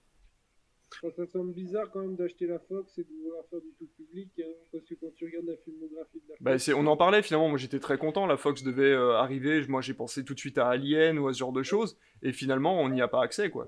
Comme on en parlait justement des adaptations de jeux vidéo, euh, Kingdom Hearts c'est quand même un truc de ouf, je sais pas pour les autres, moi j'ai pas énormément joué, je trouve que c'est vraiment quelque chose de génial et le tenter en film. Alors le problème c'est que quand tu as joué à Kingdom Hearts, tu te rends compte que c'est un bordel. En fait, ça n'a euh, presque aucun sens. Et le, sortir en série animée, soit ils font ça très bien et ça va expliquer énormément de choses, soit ça va être un bordel encore pire qu'avant parce qu'ils vont encore rajouter des personnages, ils vont encore euh, rajouter des, légendes et des, euh, et des, écrits sur, sur cette aventure-là, et ça peut devenir un, ça peut devenir un vrai bordel, quoi. Et c'est là-dessus où je voulais en venir. C'est que tu vas me dire, ça peut faire un épisode entier d'un débat. C'est euh, sur justement l'adaptation de, des jeux vidéo mm. en film. Parce qu'il y en a, je pense que c'est pas possible. Kingdom Hearts, c'est pas possible. Peut-être, vous voyez ce que Ouais, je veux complètement. dire Quelque chose peut être en, Bah. en jeu vidéo, mais qui c'est impossible à faire en, en film. Enfin, j'ai- j'ai- moi, je vois pas. Si quelqu'un y arrive, c'est un génie. C'est un génie. Ouais, mais quand tu, quand tu regardes Kingdom Hearts, ça vient, ça vient des films. Ouais, complètement, c'est ça. Tout l'univers de Kingdom Hearts, c'est tous les, tous, les, tous les films de Disney qui ont marché. Ce qu'il faut juste, je pense, pour faire une bonne série à Kingdom Hearts, c'est comme tu dis, euh, Lara, c'est euh, un scénario qui, qui soit simple, euh, plus simple que les jeux, puisque c'est les jeux. Moi, je pense qu'il il faudrait un genre de spin-off, en fait, où euh, des membres euh, royaux, par exemple, euh, du, du monde de, de Mickey, ils restent baladés dans les, euh, dans les mondes à part euh, pour aller faire un tour chez la Reine des Neiges ou, euh, ou un tour chez tel ou tel univers. Ça permettrait de créer un genre de multiverse comme ils avaient fait avec euh, Ralph 2.0, où tu retrouves un petit peu euh, le, le crossover, euh, où tu retrouves la princesse machin qui voit, euh, qui voit le héros de, de tel monde de Disney. Et là, à ce moment-là, ça pourrait faire des mi- mini-séries assez sympathiques où tu vois euh, les héros du Kingdom Hearts, style Sora, ou, etc., faire une petite apparition. Mais s'ils commencent à créer un plot de base qui concerne le jeu directement dans la série animée, ça va devenir euh, complètement. euh, Oui, ça va être n'importe quoi. Mais voilà. Mais Et sur sinon- public ou sur un accès plus euh, monde noir? Non, moi, je pense qu'il faut que ce soit grand public, il faut que les gens s'intéressent à ça pour pouvoir s'intéresser à Kingdom Hearts. Je pense qu'il faut, il faut voir les choses dans l'autre sens, même si ça va concerner les fans, que les, gens, les, les fans vont être contents. C'est un peu comme la série What If qui va être prévue euh, au niveau Marvel sur Disney, où on va avoir euh, énormément de mondes parallèles en fait. Comment euh, ça se serait passé si c'est-à-dire euh, comment ça se serait passé si par exemple Captain America n'avait jamais pris euh, le- le- l'espèce de potion qui l'a rendu fort, etc., etc. Je pense que Kingdom Hearts ça peut être un peu ça, c'est des mini épisodes finalement euh, qui te font euh, des mini crossovers dans le monde de Kingdom Hearts. Quoi. Pourquoi pas Ouais. Je reste sceptique, mais après, euh, ça se trouve, ils peuvent faire. un Voilà, pourquoi pas, Mais pourquoi pas. Après, pour répondre à ta question, euh, de base, effectivement, et tout ce que tu cites, euh, alors j'ai lu que c'était, euh, c'était si, si on avait plus d'enfants, c'était inutile. Mais euh, moi, je me considère comme un grand enfant aussi. Et, et, euh, revoir du Disney, euh, revoir du, du ouais, Disney le, le dimanche matin, le vrai. C'est vrai. Bon, on, en, des séries Star ouais, Wars. on- en reparlera tout à l'heure du coup pendant le sujet, euh, le sujet de base. On finit, on finit juste les news du coup. Enfin, les news du coup sont terminées pour moi euh, pour cette fois-ci. Euh, donc euh, voilà, on aura parlé un petit peu de tout, je pense. La prochaine fois, les news seront beaucoup plus compactes, on aura beaucoup moins de choses, mais là c'était la première émission, donc c'est vrai que du coup il y avait énormément de choses à raconter. Je pense que la prochaine fois, on sera plus sur des dates de sortie euh, de nouvelles séries ou de nouveaux films, peut-être avec des exclus s'il y a des choses qui sont annoncées d'ici deux semaines. au niveau de Netflix ou au niveau des, des systèmes de streaming en général. Donc voilà, je vous propose du coup de passer au top, euh, si ça vous va. On va chacun du coup donner euh, notre avis sur un film qu'on a vu ou une série qu'on a vu euh, ces derniers temps. Et, et voilà. Allez, c'est parti. Du coup, les tops, on va commencer par toi, David. Tu voulais nous parler d'un, d'une série, je crois, qui était passée. Il me semble que c'est une série Showtime. Exactement. Donc c'est une série pardon Showtime qui s'appelle Kidding et qui est euh, sortie donc sur euh, Showtime aux États-Unis et en France elle est disponible sur MyCanal. Alors MyCanal vous savez c'est pas tout à fait une plateforme puisque c'est en fait le, le dérivatif de Canal+. Euh, moi j'y suis abonné mais mine de rien il y a des séries qui sont des exclusivités qu'on peut pas voir ailleurs en France puisqu'il y a Canal+ série qui est inclus dans l'abonnement. Et Showtime, ça a vraiment été, pardon, Kidding de Showtime, ça a vraiment été mon gros gros coup de cœur de ces derniers mois. Alors, il y a deux saisons qui sont sorties. Là, actuellement, je suis au milieu de la saison 2, donc je ne vais pas pouvoir euh, trop m'engager sur la fin de la saison 2 que je n'ai pas fini de regarder. Mais euh, ça me tenait à cœur de parler de cette série, qui est une, excellente série, donc, qui a été créée par euh, Michel Gondry, qui est un réalisateur français très connu, et avec Jim Carrey. Alors le duo Gondry-Carrey, euh, on l'a connu dans le film Eternal Sunshine of the Spotless Mind en 2004, qui est pour moi vraiment un chef-d'œuvre du cinéma. Et cette série, euh, en fait, Jim Carrey, bon, évidemment, pour nous qui sommes, enfin, pour moi qui suis un jeune trentenaire, euh, Jim Carrey, évidemment, sa carrière, on la connaît dans les années 90, où il a vraiment été au top du top avec euh, The Mask, Ace Ventura, etc., où il était extrêmement populaire. Il a eu un beau début de carrière dans les années 2000, avec toujours ses comédies du style Bruce Tout-Puissant, et puis des films plus sérieux comme Eternal Sunshine dont je parlais tout à l'heure. Et puis ces dernières années, on le voit beaucoup moins. Là, il était dans le film Sonic qui est sorti en début d'année, on parlait de jeux vidéo.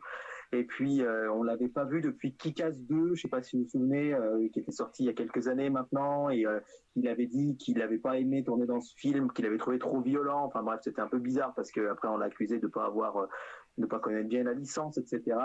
Et puis il a eu quelques problèmes personnels que vous avez peut-être suivis, ce qui fait que Jim Carrey on ne s'attendait pas à le voir dans une série sur une petite chaîne comme Showtime. Et en fait, c'est juste une série que, je trouve vraiment géniale. Euh, il y a deux saisons de 10 épisodes de 25 minutes, donc c'est assez court, ça se regarde bien. Ça raconte l'histoire donc de Jim Carrey qui est le, présentateur, qui, est, qui est Mr. Pickles, qui est un présentateur d'émissions télé pour enfants. Et euh, il est marié et il a des jumeaux. Et en fait, la série commence quelques mois, voire années, après le décès d'un de ses deux enfants, en fait, qui s'est tué dans un accident de voiture. Donc l'un des deux jumeaux est mort. Et donc euh, son couple va mal. Euh, évidemment, on peut imaginer son, son, jumeau qui reste, qui est adolescent, qui a 16-17 ans, qui lui en fait voir de toutes les couleurs. Et lui, à côté de ça, cette dualité qui fait qu'il doit présenter une émission pour les enfants à la télé en direct tous les jours. Et c'est une série qui est à la fois dramatique, qui traite de sujets euh, durs, comme comment parler de la mort aux enfants. Au début, dans les premiers épisodes, par exemple, le personnage de Jim Carrey veut parler de la mort dans son émission, euh, les producteurs refusent, etc. Et c'est en même temps une série qui est à mourir de rire. Il y a des, scènes comiques qui sont qui m'ont vraiment mis les larmes aux yeux de rire. Et c'est vraiment, je trouve, ce qui est hyper intéressant dans cette série, c'est le lien entre euh, l'humoristique et le très dur, le drame et la comédie, et c'est un mélange parfait. C'est rare de réussir, je trouve, le mélange drame-comédie, et là, c'est vraiment excellent. Euh, encore une fois, c'est 10 épisodes de 25 minutes par saison, donc ça se regarde très bien. Je sais que tout le monde n'a pas accès à MyCanal. La série, elle est sortie, la saison 1 est sortie en DVD euh, il y a peu, et je la conseille vraiment parce que, voilà, le duo Gondry-Jim Carrey, c'est quelque chose qui, euh, qui avait fait ses preuves dans Eternal Sunshine, encore une fois, que j'adore. Et là, de retrouver ce duo-là, de retrouver Jim Carrey dans un personnage très profond et à la fois drôle. C'est vrai que Jim Carrey, il n'y en a pas beaucoup des acteurs comme lui je ferais le parallèle qui pourrait peut-être sembler maladroit à certains, mais avec euh, Robin Williams dans ce genre de, de personnage très attachant qui peut à la fois être drôle et vous faire pleurer dans la minute qui suit. Et Jim Carrey, il arrive à faire tout ça là-dedans. Alors, euh, effectivement, malheureusement pour lui, ça arrive à un moment dans sa carrière où il est un peu plus en retrait, mais je pense que c'est une très belle manière de rebondir. Et vraiment, encore une fois, voilà, je m'arrêterai là pour pas être plus long, mais c'est très très très drôle et en même temps c'est très très touchant. C'est super, c'est super bien joué. Euh, Gondry a réalisé les premiers épisodes et, après il a délégué, euh, comme souvent hein, dans les séries, euh, comme Fincher qui avait fait quelques épisodes d'House of Cards sur Netflix ou etc. Souvent les épisodes suivants sont faits par d'autres réalisateurs, mais on sent quand même sa patte très particulière à ce réalisateur. Et le cast qui est autour de Jim Carrey, c'est des acteurs américains qu'on bah, je dirais pas de seconde zone, mais un peu moins connus, mais qui ont vraiment très très bien le taf. Et euh, je, voilà, je vous invite tous vraiment à regarder. J'ai un gros gros gros coup de cœur pour cette série disponible donc en France, soit en DVD, soit sur MyCanal. Eh ben merci euh, pour euh, l'info. J'ai regardé les deux premiers épisodes à l'époque, on m'avait prêté des codes MyCanal et euh, je devais pas être dans la bonne, dans le bon mood parce que comme à chaque fois que je regarde une série Showtime, elle m'a absolument démonté le moral. Euh, les deux premiers épisodes sont très durs à regarder parce qu'on le voit essayer de, parler de la mort de, son enfant, essayer de, coincer ça quelque part dans son émission. Et à chaque fois, au dernier moment, on lui dit oui, mais tu comprends, c'est compliqué. Et le, fois, la fois d'après, on lui dit ok, on te laisse un petit peu de temps. Ouais, mais en fait, non, parce que tu vois, on a fait des cuts et tout.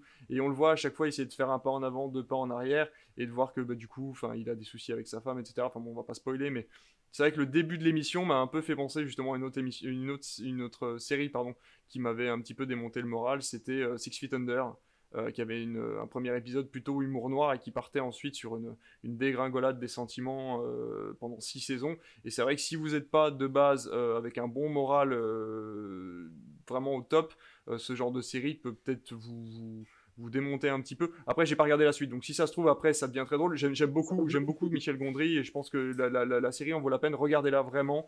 Mais euh, voilà, pour vous dire que moi, personnellement, au moment où je l'ai regardé, c'était pas le meilleur moment. Ça, évolue très vite à partir des épisodes 3, 4, 5, où il y a toujours ce côté un peu triste et dramatique, mais on est beaucoup plus vers de la comédie. Et là, la saison 2, de ce que j'ai vu, s'enclenche là-dessus, puisque euh, tout le long du film, il essaye de reconquérir, la série, pardon, il essaye de reconquérir sa femme. évidemment, c'est difficile de reconstruire euh, un couple sur le deuil d'un enfant. Et là, la saison 2 est plus sur le fait d'arriver à, essayer de recoller ou pas les morceaux. Et euh, on, prend quand même un virage plus comédie à partir de l'épisode 3 ou 4. Euh, et voilà, moi vraiment, je la conseille vraiment, ça peut valoir le coup. Et essayer d'aller voilà, au moins jusqu'au jusqu'à la moitié de la saison, mais encore une fois, euh, on parlait de la Snyder Cut qui va faire 4 heures, en fait, 10 épisodes de 20 minutes, euh, au final, on n'est pas loin. voilà, quoi, ça, ça, se mange très très vite. Bon, euh, ça Ok, et eh ben merci beaucoup. on va passer à ton top à toi, Hudson. On va remonter un petit peu dans le temps du coup et partir en, en 2012. Alors ouais, moi ce que je voulais, ce que je voulais ouais, sur mon sur mon top, c'était surtout levé aussi un, quelque chose qu'on n'en parle jamais assez, c'est sur au niveau des bandes annonces. C'est ces bandes annonces qui nous rendent tellement du rêve, et au final les films, bon là je, mets un jugement, sont tellement pourris. moi je voulais vraiment revenir sur euh, sur la bande annonce de Prometheus. On est sur la première. C'est la première où euh, où on a une musique du tonnerre, où on a des images mais qui sont vraiment euh, comment dire, vraiment choisis, qui font envie. Et on, se rend compte, euh, tout est dit, mais voilà, il y a un filtre, c'est fait d'une certaine façon, que ça fait super envie. Et derrière, c'est vraiment, on choisit des bonnes images sur un film euh, où, tout est mauvais, enfin, où, vraiment tout est mal écrit. Après, c'est mon idée à moi, bien sûr, hein, mais où tout est mal écrit. Et moi, cette bande-annonce, elle m'a fait, euh, elle m'a fait rêver pendant deux, trois mois. Et, euh, et, le film, je m'étais vraiment préservé. Moi, je fais partie en plus des gens qui d'habitude ne regardent aucune bande-annonce, justement pour pas être déçu. Et, et là, je l'avais regardé celle-là parce que bon, on va dire que l'univers Alien, c'est un petit peu mon univers préféré. Et j'avais, j'avais vu, elle dure une minute. Une minute, ils peuvent pas dire quelque chose et qui, qui me spoil. Donc du coup, je m'étais dit, je la regarde. Et franchement, je l'avais adoré. J'ai dit, ça c'est génial. Ils disent rien. Limite, on comprend rien, mais au moins, elle fait envie tomber sur un film comme ça, je me dis, on peut plus, on peut pas le faire. Et il m'est arrivé récemment de, voir de super films, enfin de voir de, de, films mauvais, et de voir juste en bande-annonce et me dire, purée quoi.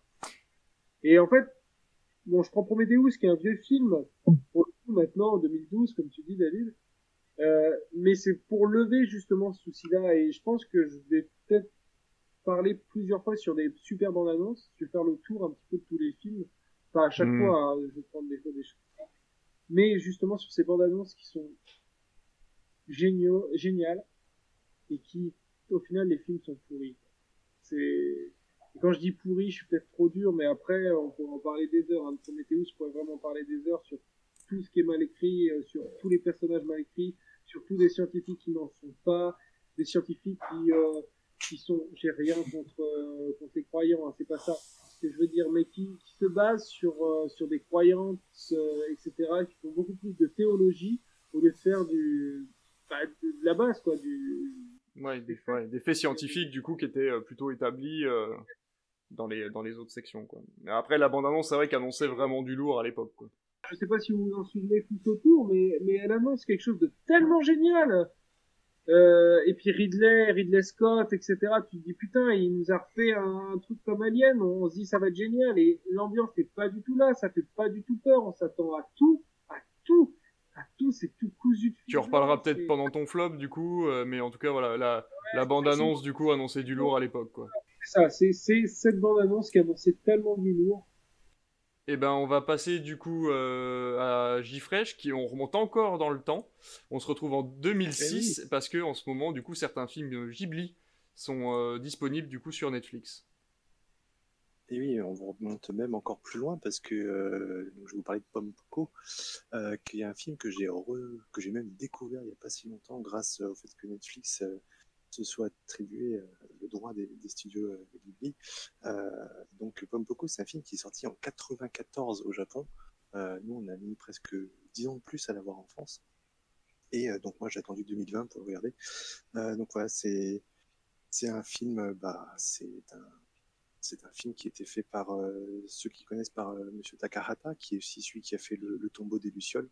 Donc pour dire que c'est quand même quelqu'un qui s'y connaît en matière d'animation. Et voilà, le, film marche très très bien, l'animation est fantastique. Pour le, pour le topo, donc ça parle d'un petit groupe de tanuki qui sont des espèces de ratons laveurs. seulement au Japon, les tanuki ont aussi une dimension un peu mystique, c'est un peu aussi des créatures mystiques qui peuvent notamment se transformer en ce qu'ils veulent, ont un ventre bien rebondi et comme vous pouvez le voir peut-être sur certaines images, ont des testicules un peu plus grandes que la moyenne et en plus ils peuvent faire plein de choses avec. Euh, donc voilà, et en gros, euh, cette euh, petite bande de tanuki se retrouve confrontée à une, urbanisation florissante au Japon comme ils ont pu connaître dans les années 90.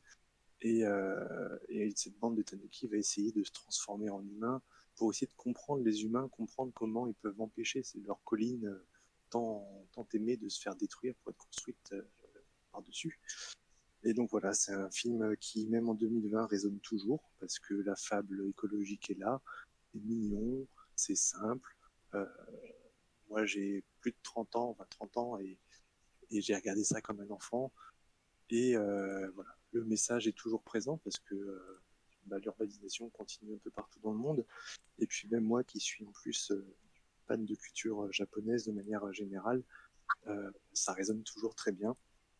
Il y aurait peut-être un petit, bémol, c'est qu'il faut quand même avoir certaines notions euh, ou se renseigner un petit peu euh, à, à posteriori sur euh, tout ce qui est bouddhisme au Japon parce que ça emprunte beaucoup beaucoup de codes religieux du bouddhisme et du shintoïsme qui sont les deux, deux religions majoritaires au Japon.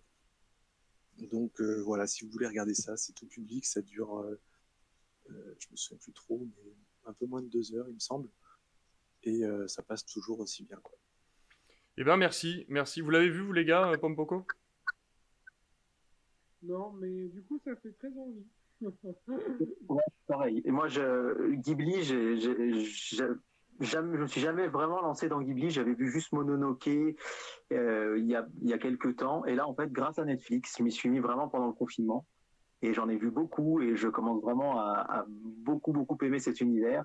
Et Pompoko fait partie des quelques-uns que je n'ai pas encore vus, donc euh, j'avais déjà hâte, mais là tu me donnes encore plus envie, donc euh, ça, va, ça va être vu très vite, je pense. Eh ben parfait. Parfait, parfait. On va passer vite fait sur mon top. Alors mon top, moi, c'est euh, I'm No Longer Here. C'est un film du coup financé en partie par Netflix. qui du coup nous raconte, alors j'essaie de vous passer la bande en même temps, voilà, qui nous raconte l'histoire d'un jeune homme qui vit au Mexique euh, et qui est fan d'une musique qui s'appelle la Colombia, qui est une musique en fait euh, qui vient de Colombie. Et en fait ces jeunes là prennent la musique, réduisent le nombre de, BPM, donc de bits par minute, et du coup ça donne une espèce de, musique euh, entraînante, un peu un peu lente, et ils dansent dessus. Et en fait un jour il y, a y a un souci, un il y, a un, problème de, tuerie en fait euh, là dans, son quartier et il est obligé de, vu qu'il en est le témoin, il est obligé de partir aux États-Unis. Et du coup, on va suivre le, voyage euh, son arrivée là-bas et comment il s'en sort là-bas aux États-Unis sans parler un mot d'anglais, sans, il arrive sans argent, sans travail. Euh, il essaye de retrouver un peu ses racines, il essaye de les, diffuser aussi. Et, et, voilà, il va rencontrer plusieurs personnes là-bas aux États-Unis tout en rêvant de pouvoir retourner un jour dans son pays d'origine qui, euh, subit, euh, qui subit la guerre. Et euh, pour moi, c'est mon top parce que c'est un film qui va être hyper discret, qui sera à mon avis regardé par très peu de personnes. Et c'est absolument à voir parce qu'il y a cette musique en permanence qui est vraiment lancinante, qui est vraiment qui rythme tout le film en fait. Et, et puis ce look absolument dingue que ce gamin a pendant tout le film, c'est absolument, absolument dingue. Et euh, voilà, y a, en plus, il y, a des plans euh, qui sont filmés un peu, un peu en fisheye. En fait, je sais pas comment a réussi à faire le réalisateur. C'est vraiment euh, à voir et à entendre, c'est absolument extraordinaire.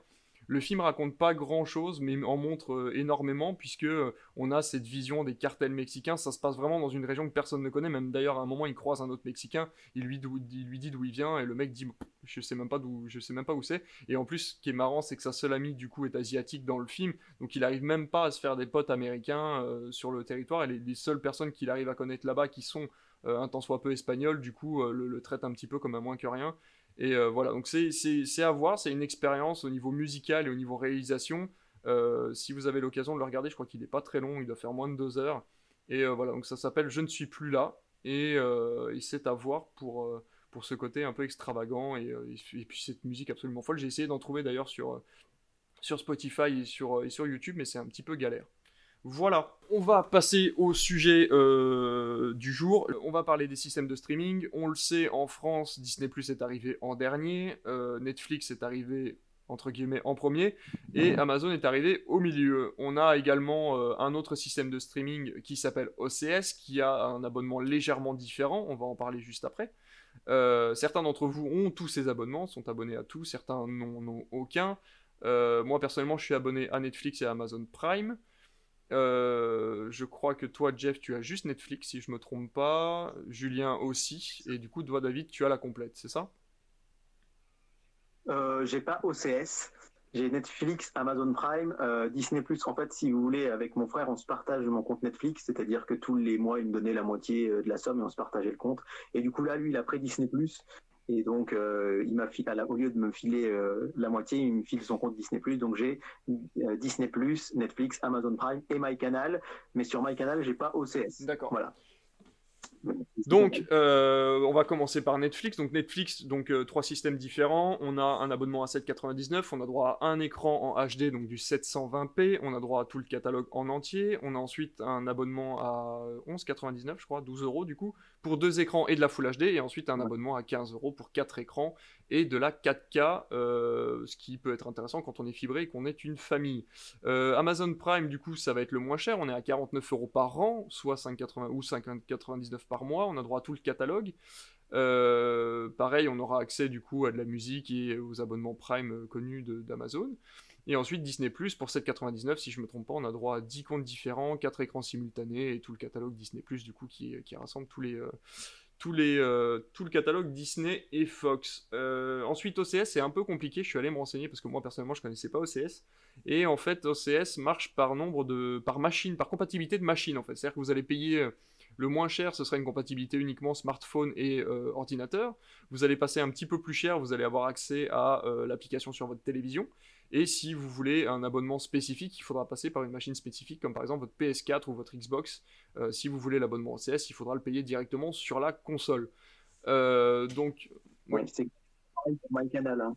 MyCanal, il y a l'abonnement numérique, l'abonnement et l'abonnement télé avec le décodeur. Donc ça, Tout à fait. Et euh, par contre, du coup, OCS fonctionne un peu sur le même principe, en complément, comme on en avait parlé, de Canal, c'est-à-dire que ce sera du film et de, alors, de la série HBO, euh, donc ils ont des contrats exclusifs avec HBO pour Game of Thrones mhm. euh, ou, encore Westworld, ou alors à côté on aura du coup des films temporaires qui sont diffusés à heure fixe sur les chaînes OCS ou alors disponibles à la demande pendant un temps donné jusqu'à une date définitive.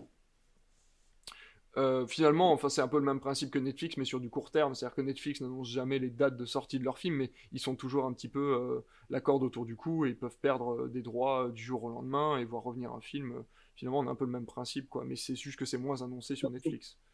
Voilà, OCS, est, OCS donc, qui est une, filiale d'Orange, en fait, est le deuxième plus gros contributeur de, économique du cinéma français derrière Canal+, ce qui fait qu'il ce qui leur accorde un droit euh, d'avoir euh, tôt les, films sur leur plateforme et comme sur Canal+, il reste un certain temps avant que les droits partent euh, à d'autres chaînes particulièrement. alors c'est difficile à, à, dire si je dis à Canal, Canal et Canal+, c'est pas la même chose, mais ex Canalsat euh, si vous voyez euh, ce qu'ont connu CanalSat à l'époque, c'est-à-dire qu'après les droits migrent un petit peu d'un point et un autre, mais en tout cas sur les films très récents, c'est-à-dire euh, quelques mois seulement après leur sortie, ça passe d'abord par Canal et par OCS avant d'aller ailleurs, exactement.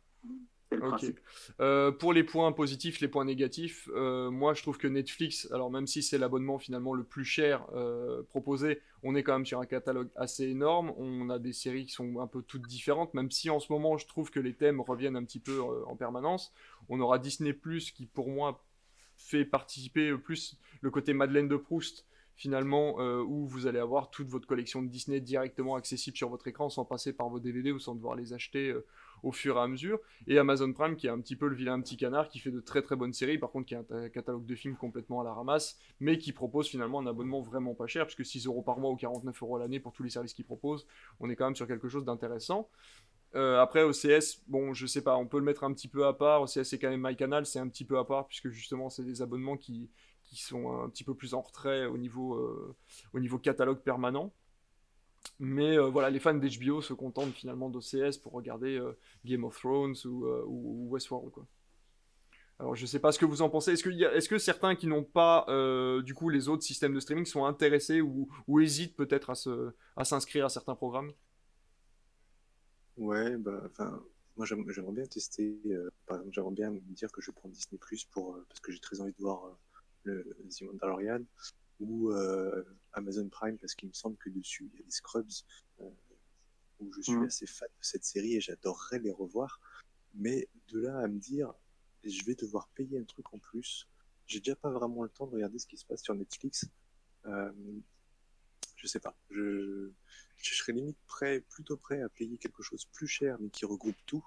Euh, ce qu'on pourrait éventuellement faire. Hein. Si je paye les trois, ce serait tout, mais euh, j'aime pas trop la, la, pluralité comme ça excessive des mmh. choses. Quoi.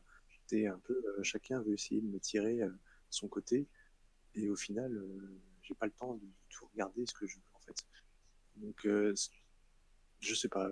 Peut-être qu'un jour je ferai le pas, ou peut-être qu'un jour je, prendrai juste les versions d'essai et, puis je regarderai ce que j'ai envie, et puis, et puis voilà. Mais euh, que j'aimerais bien me limiter à un seul truc en fait, sans avoir besoin d'aller regarder. on a, Parce que de toute façon, je peux pas on a Canal Plus en ce moment qui propose ça hein, pour 35 euros par mois, si j'ai bien compris. On a Canal, Netflix et Disney Plus qui est préinclus, puisque c'est eux qui distribuent directement Disney Plus, euh, qui ont un contrat avec eux. Donc c'est vrai que euh, pour 35 euros, alors il faut se taper Canal du coup, donc on a déjà 25 euros qui sont dédiés à Canal. Mais voilà, pour, euh, pour 35 euros, on a, on a quasi, la quasi-totalité des, des, systèmes de streaming français. Quoi. À voir. Et je conseillerais aux gens d'ailleurs pour Canal, entre parenthèses, euh, il y a des offres régulièrement sur les sites de vente privées. Ce qui fait que moi, je, pour 10,90€ euh, par mois, j'ai toutes les chaînes Canal et euh, tous les services de streaming qui vont avec. Alors, je parle pas de Netflix et de Disney+, mais là, actuellement, je crois qu'effectivement, on est sur du 25 euros, mais sur des offres très ponctuelles, il y a moyen d'avoir Canal à un prix très abordable. Et là, pour le coup, effectivement, ça peut être intéressant si on y rajoute le reste. Moi, au final, Canal, Netflix, euh, Disney Plus et Prime, je suis loin d'être à 35 euros par mois. Quoi. Donc, ça peut valoir le coup. Franchement, pour Mais tu, tu, te retrouves dans, dans tout ça? Arrives à, tu, tu, tu, sélectionnes les programmes, il n'y a pas, des, y a pas des, abonnements, tu dis, va, j'ai pas le temps de regarder tout ça, ou je je suis très très très très très loin d'avoir le temps en plus avec mon boulot de prof fait que ben, on ramène tout le temps du boulot à la maison donc c'est voilà. Euh, je dirais que Prime déjà c'est un abonnement pour moi qui est un abonnement accessoire. Euh, j'ai accès à Prime Vidéo parce que je trouvais ça cool de pouvoir être livré rapidement avec mes colis et d'avoir Amazon Music etc donc euh, vu le moi je paye l'abonnement une fois par an. Donc c'est à dire que ça me fait 59 euros divisé par 12 donc ça fait à peine 5 euros par mois je trouve que le catalogue est de plus en plus intéressant, y compris au niveau des films. Par contre, il y a vraiment euh, des films intéressants qui sortent dessus. Là, ils ont fait des gros coups pendant le confinement en récupérant les droits de films du cinéma. Il y a que qui ont fait ça, hein, des films du cinéma qui devaient sortir en salle et finalement ils ont racheté les droits spécialement pour eux. Donc Prime, euh, c'est sans doute celui que je consomme peut-être le moins parce que voilà, il, faut le temps à son catalogue de s'installer. J'ai trouvé de très bonnes séries du style The Boys, une série de super-héros que j'ai trouvé géniale. Et euh, voilà, pour moi, c'est un abonnement accessoire que j'ai en plus du fait que je, suis un gros consommateur de culture et que j'habite euh, à 35 km de l'espace culturel le plus proche et que voilà, je me fais livrer des, BD, des bouquins par Amazon Prime et j'ai ça en plus. Disney Plus, j'ai pas eu le temps vraiment de m'y plonger. Le truc, c'est que moi, je suis un gros fan de Disney et j'ai pratiquement tous les Blu-ray des grands classiques. Euh, je suis pas un, dingue de Star Wars, j'aime bien Marvel, donc pour l'instant je me suis pas vraiment replongé dessus. C'est surtout pour les, les séries, les dessins animés de l'enfance que c'est intéressant. Et puis bah voilà, j'aime beaucoup Netflix bien sûr, mais moi qui suis plus cinéma que série, c'est vraiment my canal dans lequel je me retrouve le plus parce que point de vue cinéma, euh, l'offre je l'ai pas parce qu'elle est, elle est un peu plus chère avec tout le cinéma donc de l'ex Canal Sat où là il y a vraiment tous les classiques du cinéma plus des films récents et plus des films très rares, des films euh, de plein de nationalités donc faut avoir le temps de s'y plonger. Mais voilà, moi je picore un peu dans chaque truc, mais euh, honnêtement, c'est plutôt Main Canal et Netflix pour l'instant que je consomme le plus, euh, tout en sachant que, étant exploitant de cinéma, euh, je consomme aussi surtout du cinéma en salle et j'ai la chance de pouvoir y avoir accès de manière régulière et bon, bah, évidemment pas là depuis le début du confinement, mais la plupart des films, je les vois quand même sur grand écran. C'est encore là que je préfère les voir. Et euh, du coup, toi, Gifresh, qui était très intéressé par la série euh, Seigneur des Anneaux, est-ce que ça, ça, te, ça te botterait finalement de te partir sur un, sur un système Amazon Prime, ne serait-ce que pour un mois ou pour, pour, un an, euh, juste pour regarder la série? Oui, potentiellement. Et puis aussi peut-être. Enfin, je, je suis pas suis pas forcément fidèle et loyal à Netflix. si je suis toujours sur Netflix, c'est c'est principalement parce que c'est une reconnexion tacite et qu'en plus j'en fais partager, je fais profiter un peu un peu ma famille du compte que j'ai. Je veux pas tout couper à tout le mm. monde d'un seul coup, mais je me dis oui oui pourquoi pas. Par exemple oui la, série Seigneur Zano ou, ou, Scrubs que je parlais avant, c'est peut-être ce genre de truc qui vont me dire j'ai envie d'aller voir ça et et puis peut-être qu'après une fois que ce sera fini je couperai mon abonnement mais vu que je suis pas très porté sur le, tout ce qui est euh, téléchargement illégal et tout, je préfère limite payer hmm. un mois ou deux. Euh, vu qu'il y a plus de façon de trucs à engagement, euh, en gros, je, je, perds pas non plus beaucoup d'argent à, faire ça. Hmm. Je consomme de la culture comme si, comme si j'achetais un DVD ou un truc comme ça. et toi, Hudson, si, je sais pas, on parlait un jour de Disney Plus qui libérait un peu la, bride et réussissait à, à, placer quelques films un petit peu plus adultes, tu penses que tu serais tu serais apte à payer peut-être 7 ou 8 euros euh, pour, euh, pour aller regarder encore une fois tous ces films-là. Après, je vois que Disney a pas mal euh, placé de making-of ou de, ou de choses comme ça sur sa plateforme. On peut regarder pas mal de reportages sur les films qui sont créés par Disney ou en général des reportages sur, sur certains films de la plateforme.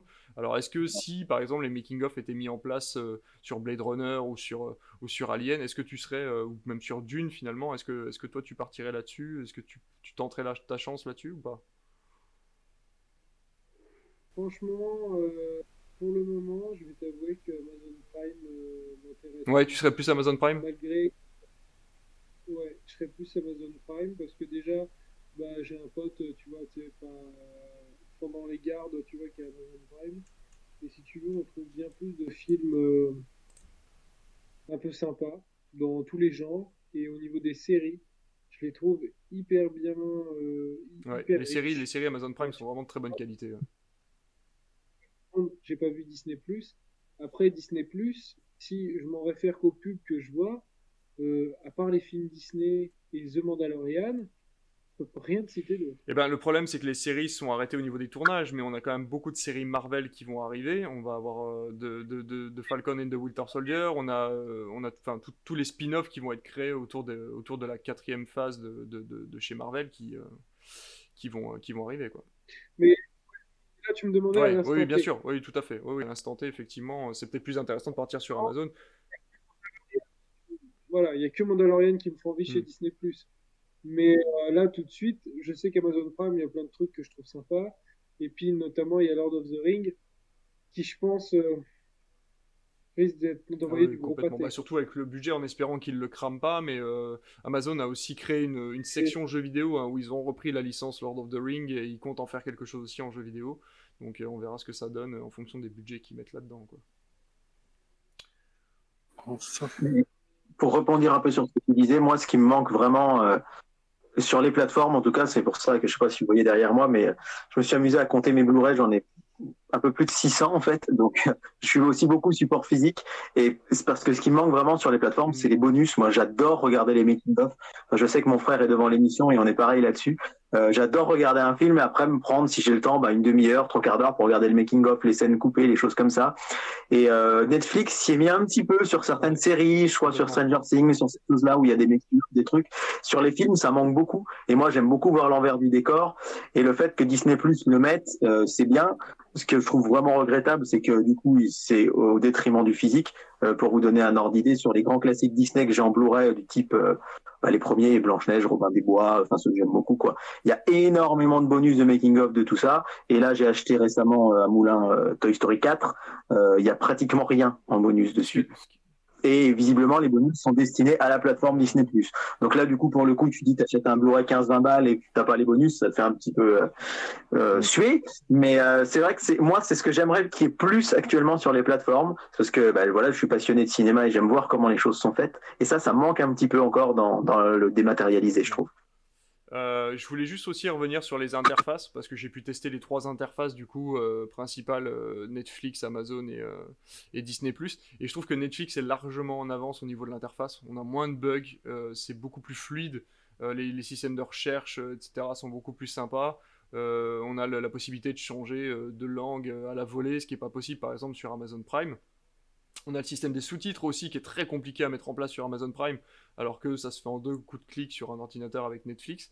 Au niveau de Disney ⁇ j'ai cru voir des, remontées de bugs euh, au début avec des sous-titres qui, qui s'affichaient pas ou des langues non disponibles. Euh, je sais pas si ça a été corrigé depuis, mais c'est vrai qu'au début apparemment c'était assez compliqué.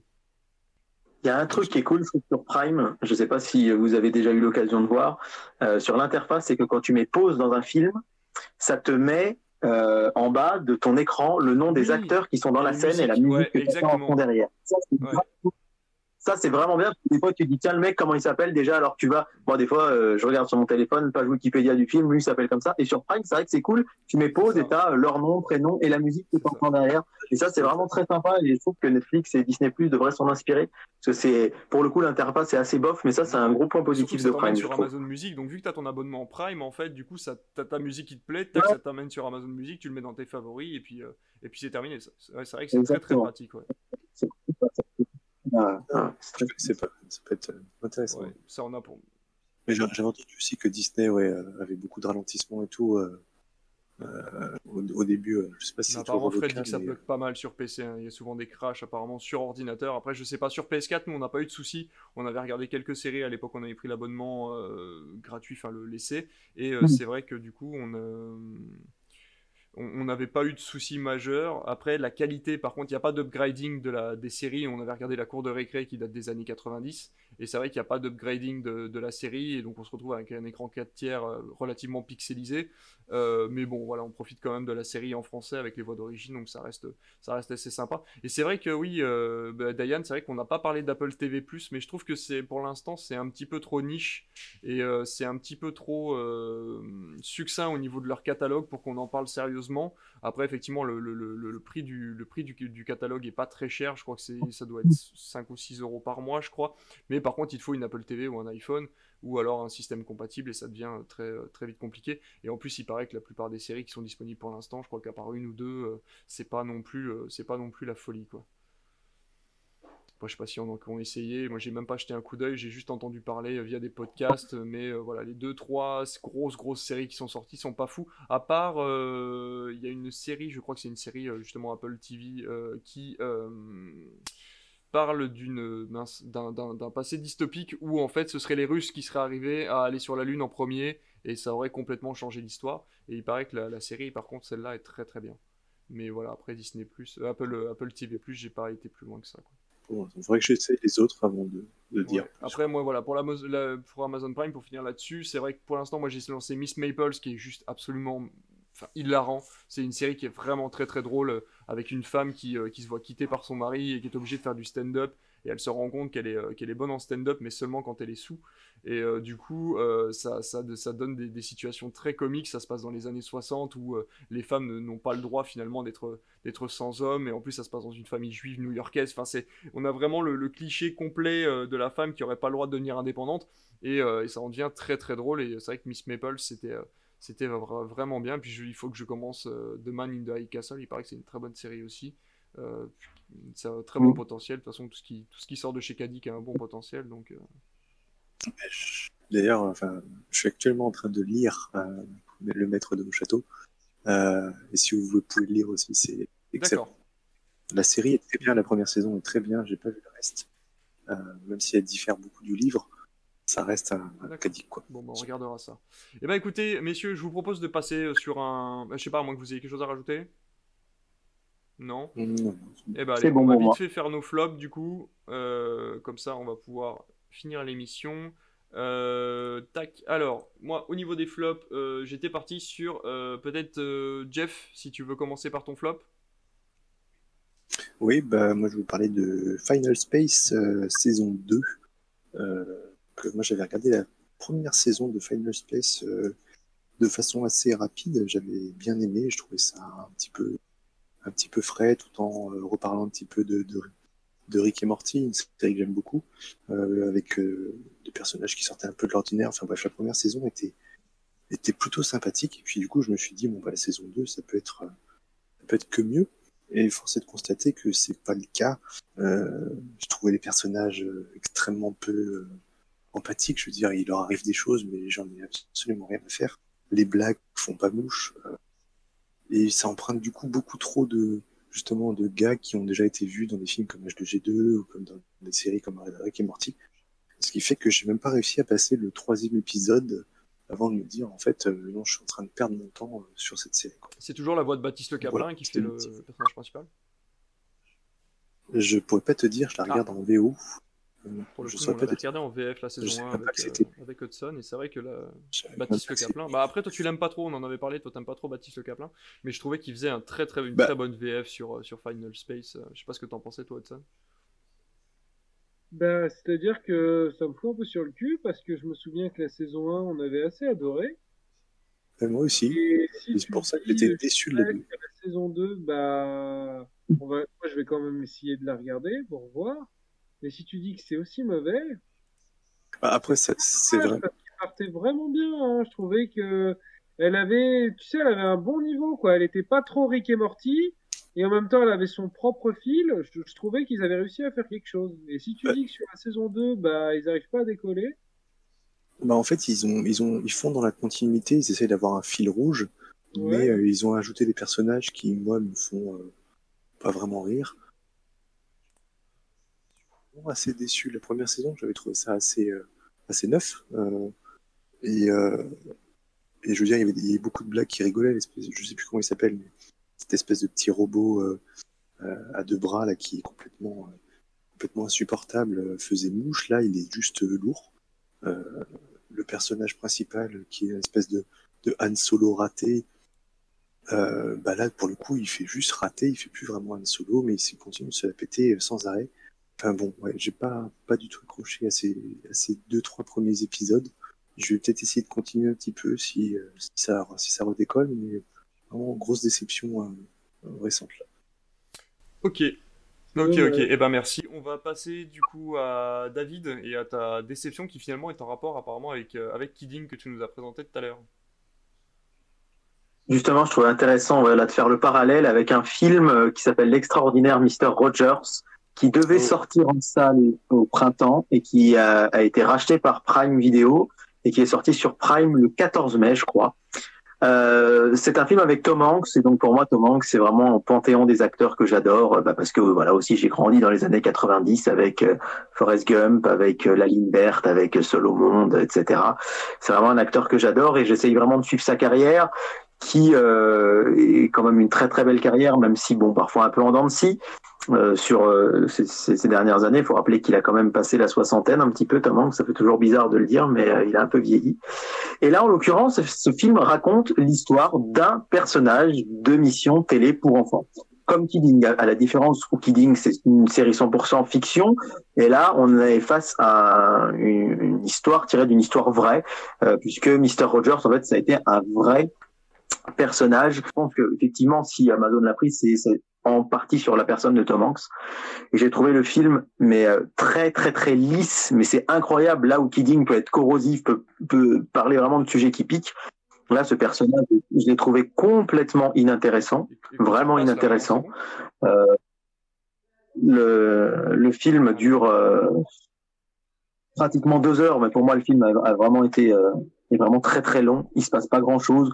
Tout ce qui arrive dedans est cousu de fil blanc. Alors en fait, en gros, euh, Mr. Rogers se fait interroger par un journaliste qui euh, est en fait un journaliste qui a l'habitude de faire des portraits assassins dans son journal et plus personne ne veut euh, être interviewé par lui.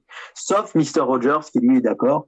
Et en gros, petit à petit dans le film, sans vous spoiler, euh, d'ailleurs je peux pas vous spoiler complètement puisque j'ai coupé à 25 minutes de la fin tellement j'en pouvais plus. Mais petit à petit, on sent que Mr. Rogers va transformer son cœur et qu'il va devenir tout gentil et qu'il va pardonner à son père qui était la pire des saloperies, qui battait sa femme, qui, euh, qui l'a quitté comme une grosse merde alors qu'elle avait un, cancer en phase terminale. Mais au final, parce que ce gentil journaliste a parlé avec un gentil monsieur, il va tout oublier. Et en plus, euh, je me suis documenté sur le personnage pour préparer un petit peu ce flop et il est assez controversé parce que c'est un personnage hyper conservateur avec vraiment, euh, enfin, quand on le voit dans le film, on a l'impression que le mec est hyper bienveillant, mais on se rend compte que derrière, ça, ça génère, plein de messages qui sont quand même euh, bah, très de l'Amérique profonde, très conservateur, très vieille Amérique, si je puis dire. Et en fait, euh, je me suis un peu demandé ce que Tom Hanks était venu faire dans cette galère. Son, son implication et son interprétation sont irréprochables. Il joue super bien le personnage. mais j'ai trouvé ce personnage vraiment pas intéressant du tout, limite borderline, je vous dis à certains endroits, et surtout le film très très très chiant. Et euh, c'est vraiment euh, c'est un, gros flop parce que je, je l'attendais, j'avais hâte de voir ce que ça allait donner. Et euh, si vous avez l'occasion, faites-vous votre avis sur Prime, hein, il est disponible, mais voilà, moi, euh, gros ennui et euh, le parallèle forcément avec Kidding, puisque c'est exactement le même sujet. On suit la vie d'un animateur de programme télé pour enfants, et là où le premier est excellent, le deuxième est absolument soporifique. C'est mal finalement que ce soit sorti sur Amazon Prime pour euh, finalement qu'il n'y ait pas d'échec au cinéma, qu'il n'y ait pas de controverse aussi au niveau de sa critique au cinéma. Et que chacun puisse choisir d'aller le voir s'il en a envie, et pouvoir l'arrêter si vraiment ça regarde. C'est le cas c'est le cas un peu de tous les films qui sont sortis dessus. Bon, il y a le Pinocchio de Matteo Garonne qui est un peu à part, mais euh, si vous avez l'occasion de voir le Bloodshot, le fameux Bloodshot avec Vin Diesel qui devait sortir un gros gros blockbuster qui vaut vraiment pas grand chose et le film français Forte euh, avec euh, Mela Bédia euh, qui est aussi franchement ouf, quoi. donc on peut...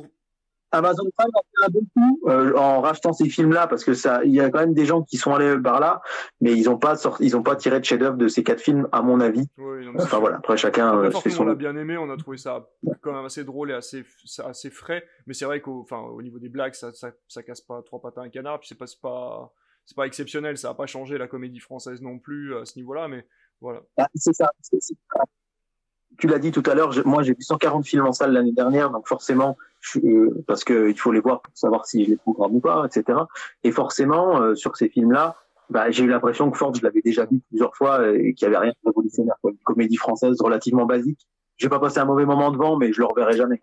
Et du coup, euh, Hudson, tu vas nous parler en deux mots de ton flop, qui n'est plus du coup une bande-annonce de deux minutes sortie en 2012, mais d'un film sorti au cinéma en 2012. Tu vas nous parler de Prometheus, de nouveau.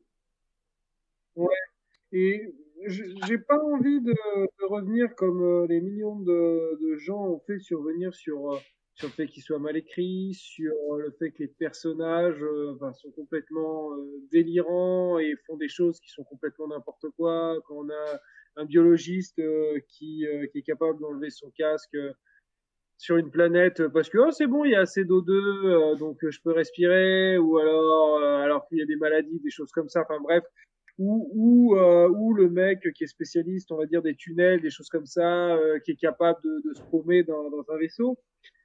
Je, vais venir là-dessus, c'est tellement débile, et, etc. Non, ce, que je, je, voulais revenir, c'est à partir de quel moment en fait une licence appartient à son créateur? Là, là, je vais rentrer loin. Vous m'arrêtez si. Non, non, mais vas-y, vas-y, vas-y. C'est-à-dire Ridley, euh, donc tout le monde était content, c'est Ridley qui reprend le bébé.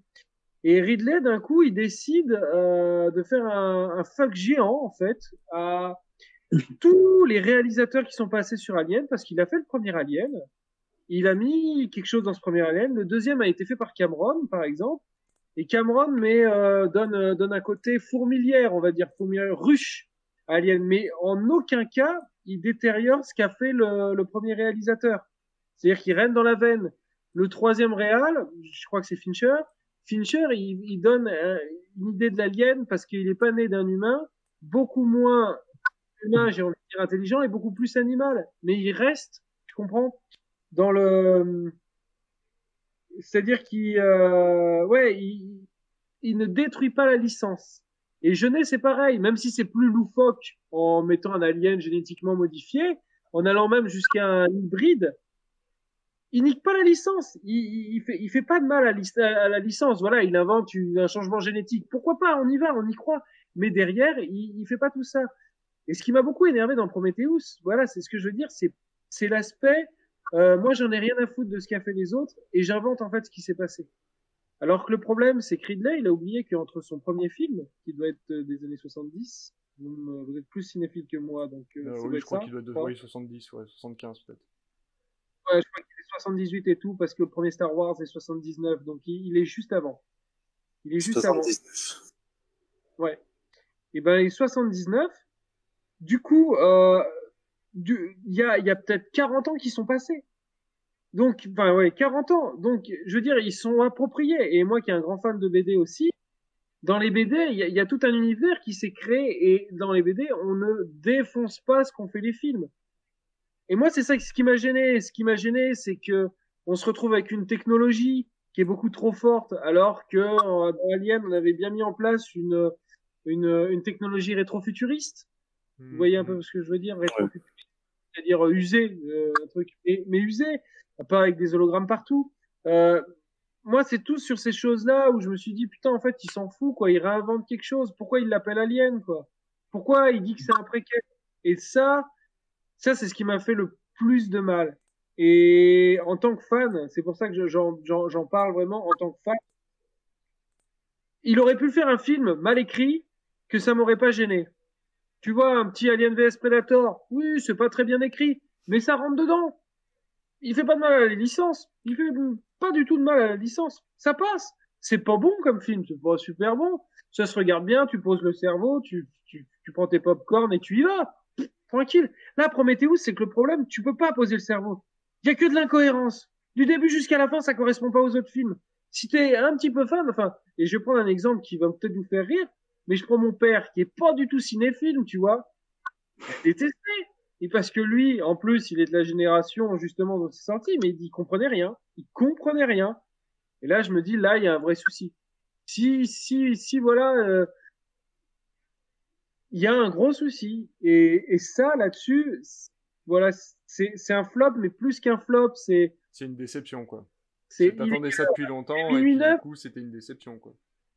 Ouais, voilà, je sais. Et il, bon, il est muni neuf, alors je vais me permettre de le dire, mais c'est comme s'il avait sodomisé toute la licence, quoi.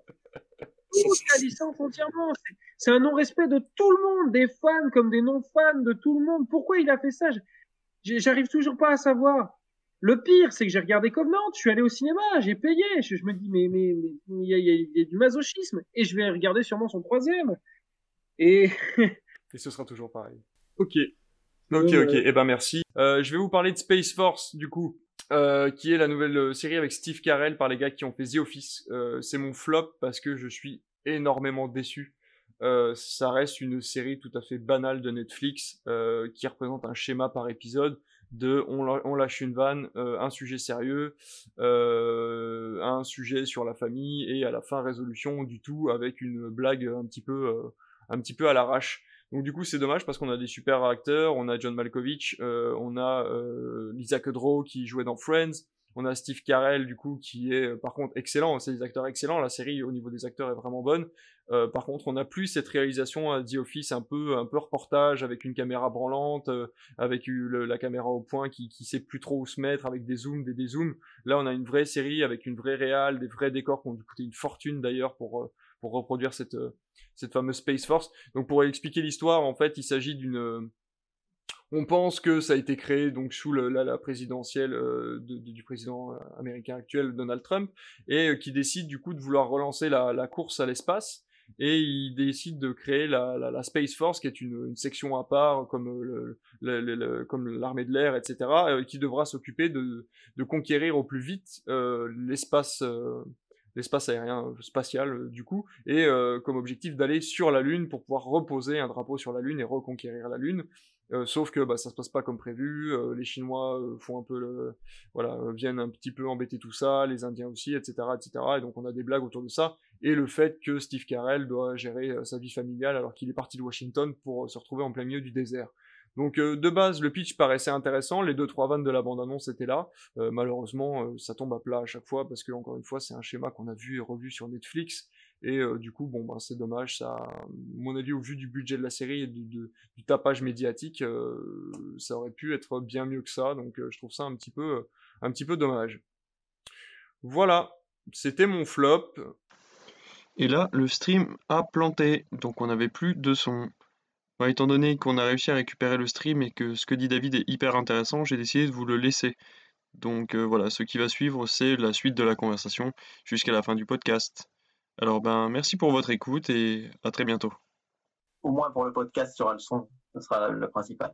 Donc je disais que les conditions euh, de sanitaires vont être respectées pour la réouverture des cinémas, mais qu'il est important d'y aller bah, pour soutenir un peu financièrement euh, cette industrie euh, culturelle qui est un peu en souffrance actuellement.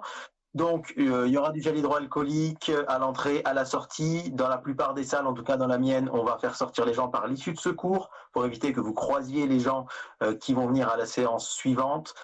Moi, dans le cinéma dans lequel je m'occupe, il va y avoir un plus grand espacement des séances. C'est-à-dire qu'au lieu d'avoir trois, séances, trois, quatre séances par jour, on va passer à deux et parfois trois pour laisser le temps de l'aération de la salle avec un système mécanique qu'on a en place pour évacuer l'air.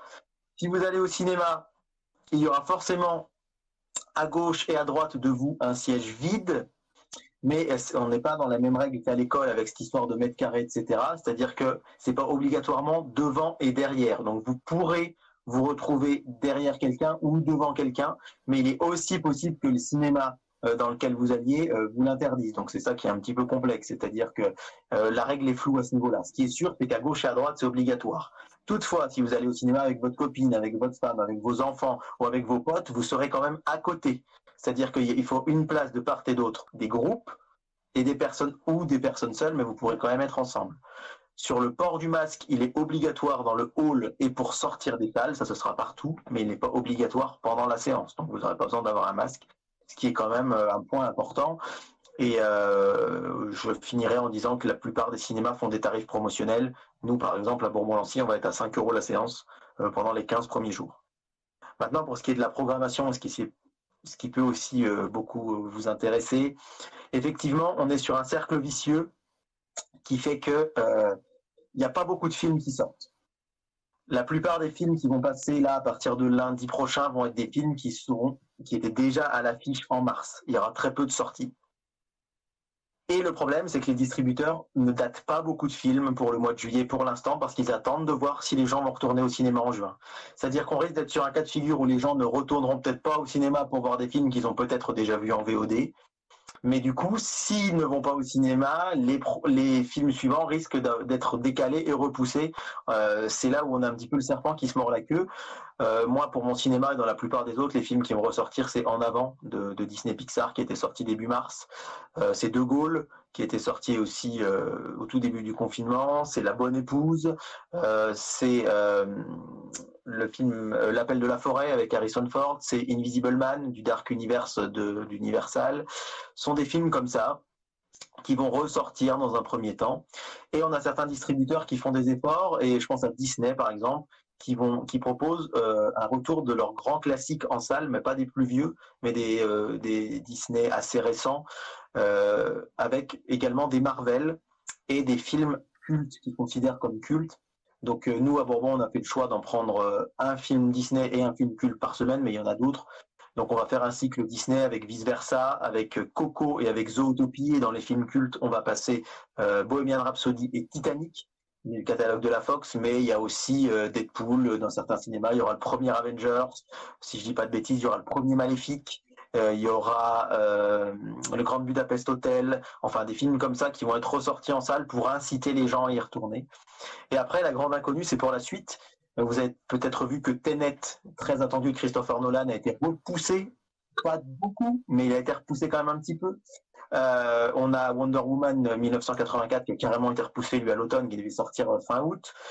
Euh, on a Mulan qui pour l'instant est positionné sur le 22 juillet, mais pour avoir eu, enfin pas moi directement, mais les gens de la sauce Disney France, ils attendent les consignes des États-Unis et rien n'est moins sûr que Mulan sorte bien quand même mi-juillet. Donc on risque d'être dans une situation difficile sur le fait que des films euh, pourraient ne pas sortir ou être encore repoussés. Mais du coup, euh, voilà, c'est assez problématique. Mais quelques petites bonnes nouvelles quand même.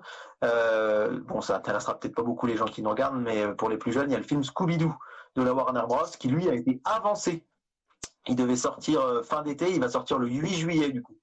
Et ça, c'est plutôt un bon signe. Ça veut dire qu'ils osent quand même. La Warner ose sortir son film un peu plus tôt. Euh, il y a James Bond qui a été maintes fois repoussé et là qui commence à réavancer un petit peu dans le calendrier aux US. Donc on espère qu'il en sera de même en France. Mais en tout cas, pour l'instant, c'est vrai que c'est la grosse inconnue. Est-ce que les gens vont retourner en salle? Donc moi, je peux que vous y inciter. Évidemment, euh, on a parlé beaucoup des plateformes et euh, il y a beaucoup, beaucoup plus d'abonnés aux plateformes depuis le confinement qu'avant. Les gens sont habitués à regarder la télé chez eux, les films chez eux. Il faut essayer de leur redonner un peu le goût du grand écran. D'autant que bah, il n'y a toujours pas de concert, il n'y a toujours pas de, de pièces de théâtre et le avec une foule de possibles. Donc le cinéma va être quand même vraiment sur le front de la culture, on va dire en extérieur, public hors de chez soi. Donc voilà, c'est assez hasardeux. Moi, j'ai aucune idée. J'ai fait ma, grille horaire. On a fait une grille horaire de programmation sur 15 jours seulement, puisque voilà, on, on marche sur des œufs. On espère que les gens vont oser retourner en salle. On sait qu'il y a beaucoup de gens, et c'est tout à fait légitime, qui euh, n'osent toujours pas sortir de chez eux, ou parce qu'ils ont des appréhensions, ou simplement parce que c'est des personnes à risque. Et voilà, c'est la grande inconnue. Et euh, moi, bah, je, vous, incite vraiment, si vous en avez envie, et puis surtout si vous le pouvez, euh, de retourner en salle, parce que effectivement, bah, plus les entrées seront bonnes la fin juin, plus le calendrier sera respecté, et plus on aura la chance de voir les films qu'on attendait euh, tout en sachant que quoi qu'il arrive, attendez-vous à un gros embouteillage en octobre, novembre, décembre. Je pense que là, voilà quoi, il, va y avoir sur trois mois les programmations prévues. Alors, il y a des films qui, ont été décalés beaucoup plus loin. Hein. moi, je suis pas fan de Fast and Furious, mais je crois que celui qui devait sortir pour l'Ascension va sortir beaucoup beaucoup plus tard. Donc voilà, Ok, et eh ben merci beaucoup, merci. En tout cas, ouais, retournez en salle, euh, quels que soient les systèmes de streaming auxquels vous êtes abonné, il y aura toujours un truc à regarder au cinéma. Ça pourra peut-être entraîner les gens à aller voir des choses peut-être un peu plus indépendantes ou un petit peu plus discrètes, euh, des choses qu'on n'aurait pas été voir d'origine. À 5 euros, finalement, ça vaut peut-être la peine. J'ai vu que CGR à Moulin aussi le faisait. Euh, même si j'aime pas trop faire leur pub, finalement je préfère que les gens aillent au Rio mais en ayant un nombre de places limité, de toute façon on est obligé de, d'aller peut-être dans d'autres salles de cinéma et de, s'y faire.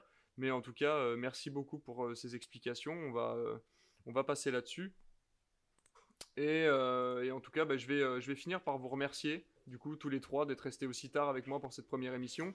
On aura tourné avec quelques spectateurs finalement, donc je suis plutôt content. J'espère vraiment qu'on pourra réitérer l'expérience sur une période peut-être un petit peu plus courte, deux heures et demie, c'est peut-être un petit peu beaucoup pour les gens. Donc euh, voilà, on fera un système de news, comme je l'avais dit la dernière fois, qui sera peut-être un petit peu plus court, peut-être un, top et un flop. On va essayer de réduire un petit peu le, les temps donnés par euh, peut-être limiter à une minute ou deux pour essayer de, d'accélérer un petit peu tout ça. Mais en tout cas, pour une première émission, je suis plutôt content. On a réussi à avoir le débat, on a réussi à discuter entre nous. Il n'y a pas eu trop de problèmes à part ce petit couac euh, en fin d'émission, mais finalement, c'est pas trop grave. Je ne suis pas sûr de pouvoir sortir le podcast audio justement parce que normalement, le, système audio était relié directement euh, au stream. Donc on verra. Je vais peut-être essayer de remonter l'émission en audio, voir un petit peu ce qui peut être récupéré ou pas, et en espérant pouvoir euh, sortir un petit podcast d'ici quelques jours pour que les gens puissent l'écouter en audio. Euh, il me reste à vous remercier vous, à remercier tous les spectateurs qui, sont restés euh, jusqu'à la fin, et puis euh, en espérant vous retrouver dans deux semaines, soit tous les trois, soit peut-être Lucius qui devait être là à la base. on verra. De toute façon, voilà, vous êtes mes titulaires attitrés, donc si vous êtes encore partant pour, mmh. pour être là dans deux semaines, euh, pour ceux que ça intéresse, moi je vais peut-être streamer tout seul le jeudi soir, donc une semaine sur deux, donc la, soirée où il n'y a pas l'émission, à voir si ça intéresse les gens ou pas. On verra euh, peut-être faire un système de, jeux vidéo qui, serait plutôt filmique et euh, qui mériterait peut-être d'être visionné plutôt que plutôt que de passer sur des jeux comment dire trop vite, mais voilà, plutôt étudier les cinématiques ou les, les systèmes de gameplay et voir s'il y a un rapport avec le cinéma. On verra tout ça plus tard. Je vous souhaite à tous les trois une excellente soirée. Encore merci beaucoup. J'espère que vous ne serez pas trop fatigués pour aller au travail demain. Et euh, j'espère vous retrouver euh, dans deux semaines pour parler de, plein de bonnes choses euh, et, de nouveaux sujets hyper intéressants. Merci beaucoup à tous. Merci, merci. Merci, bonne soirée tout le monde. Allez, à bientôt. Salut. salut.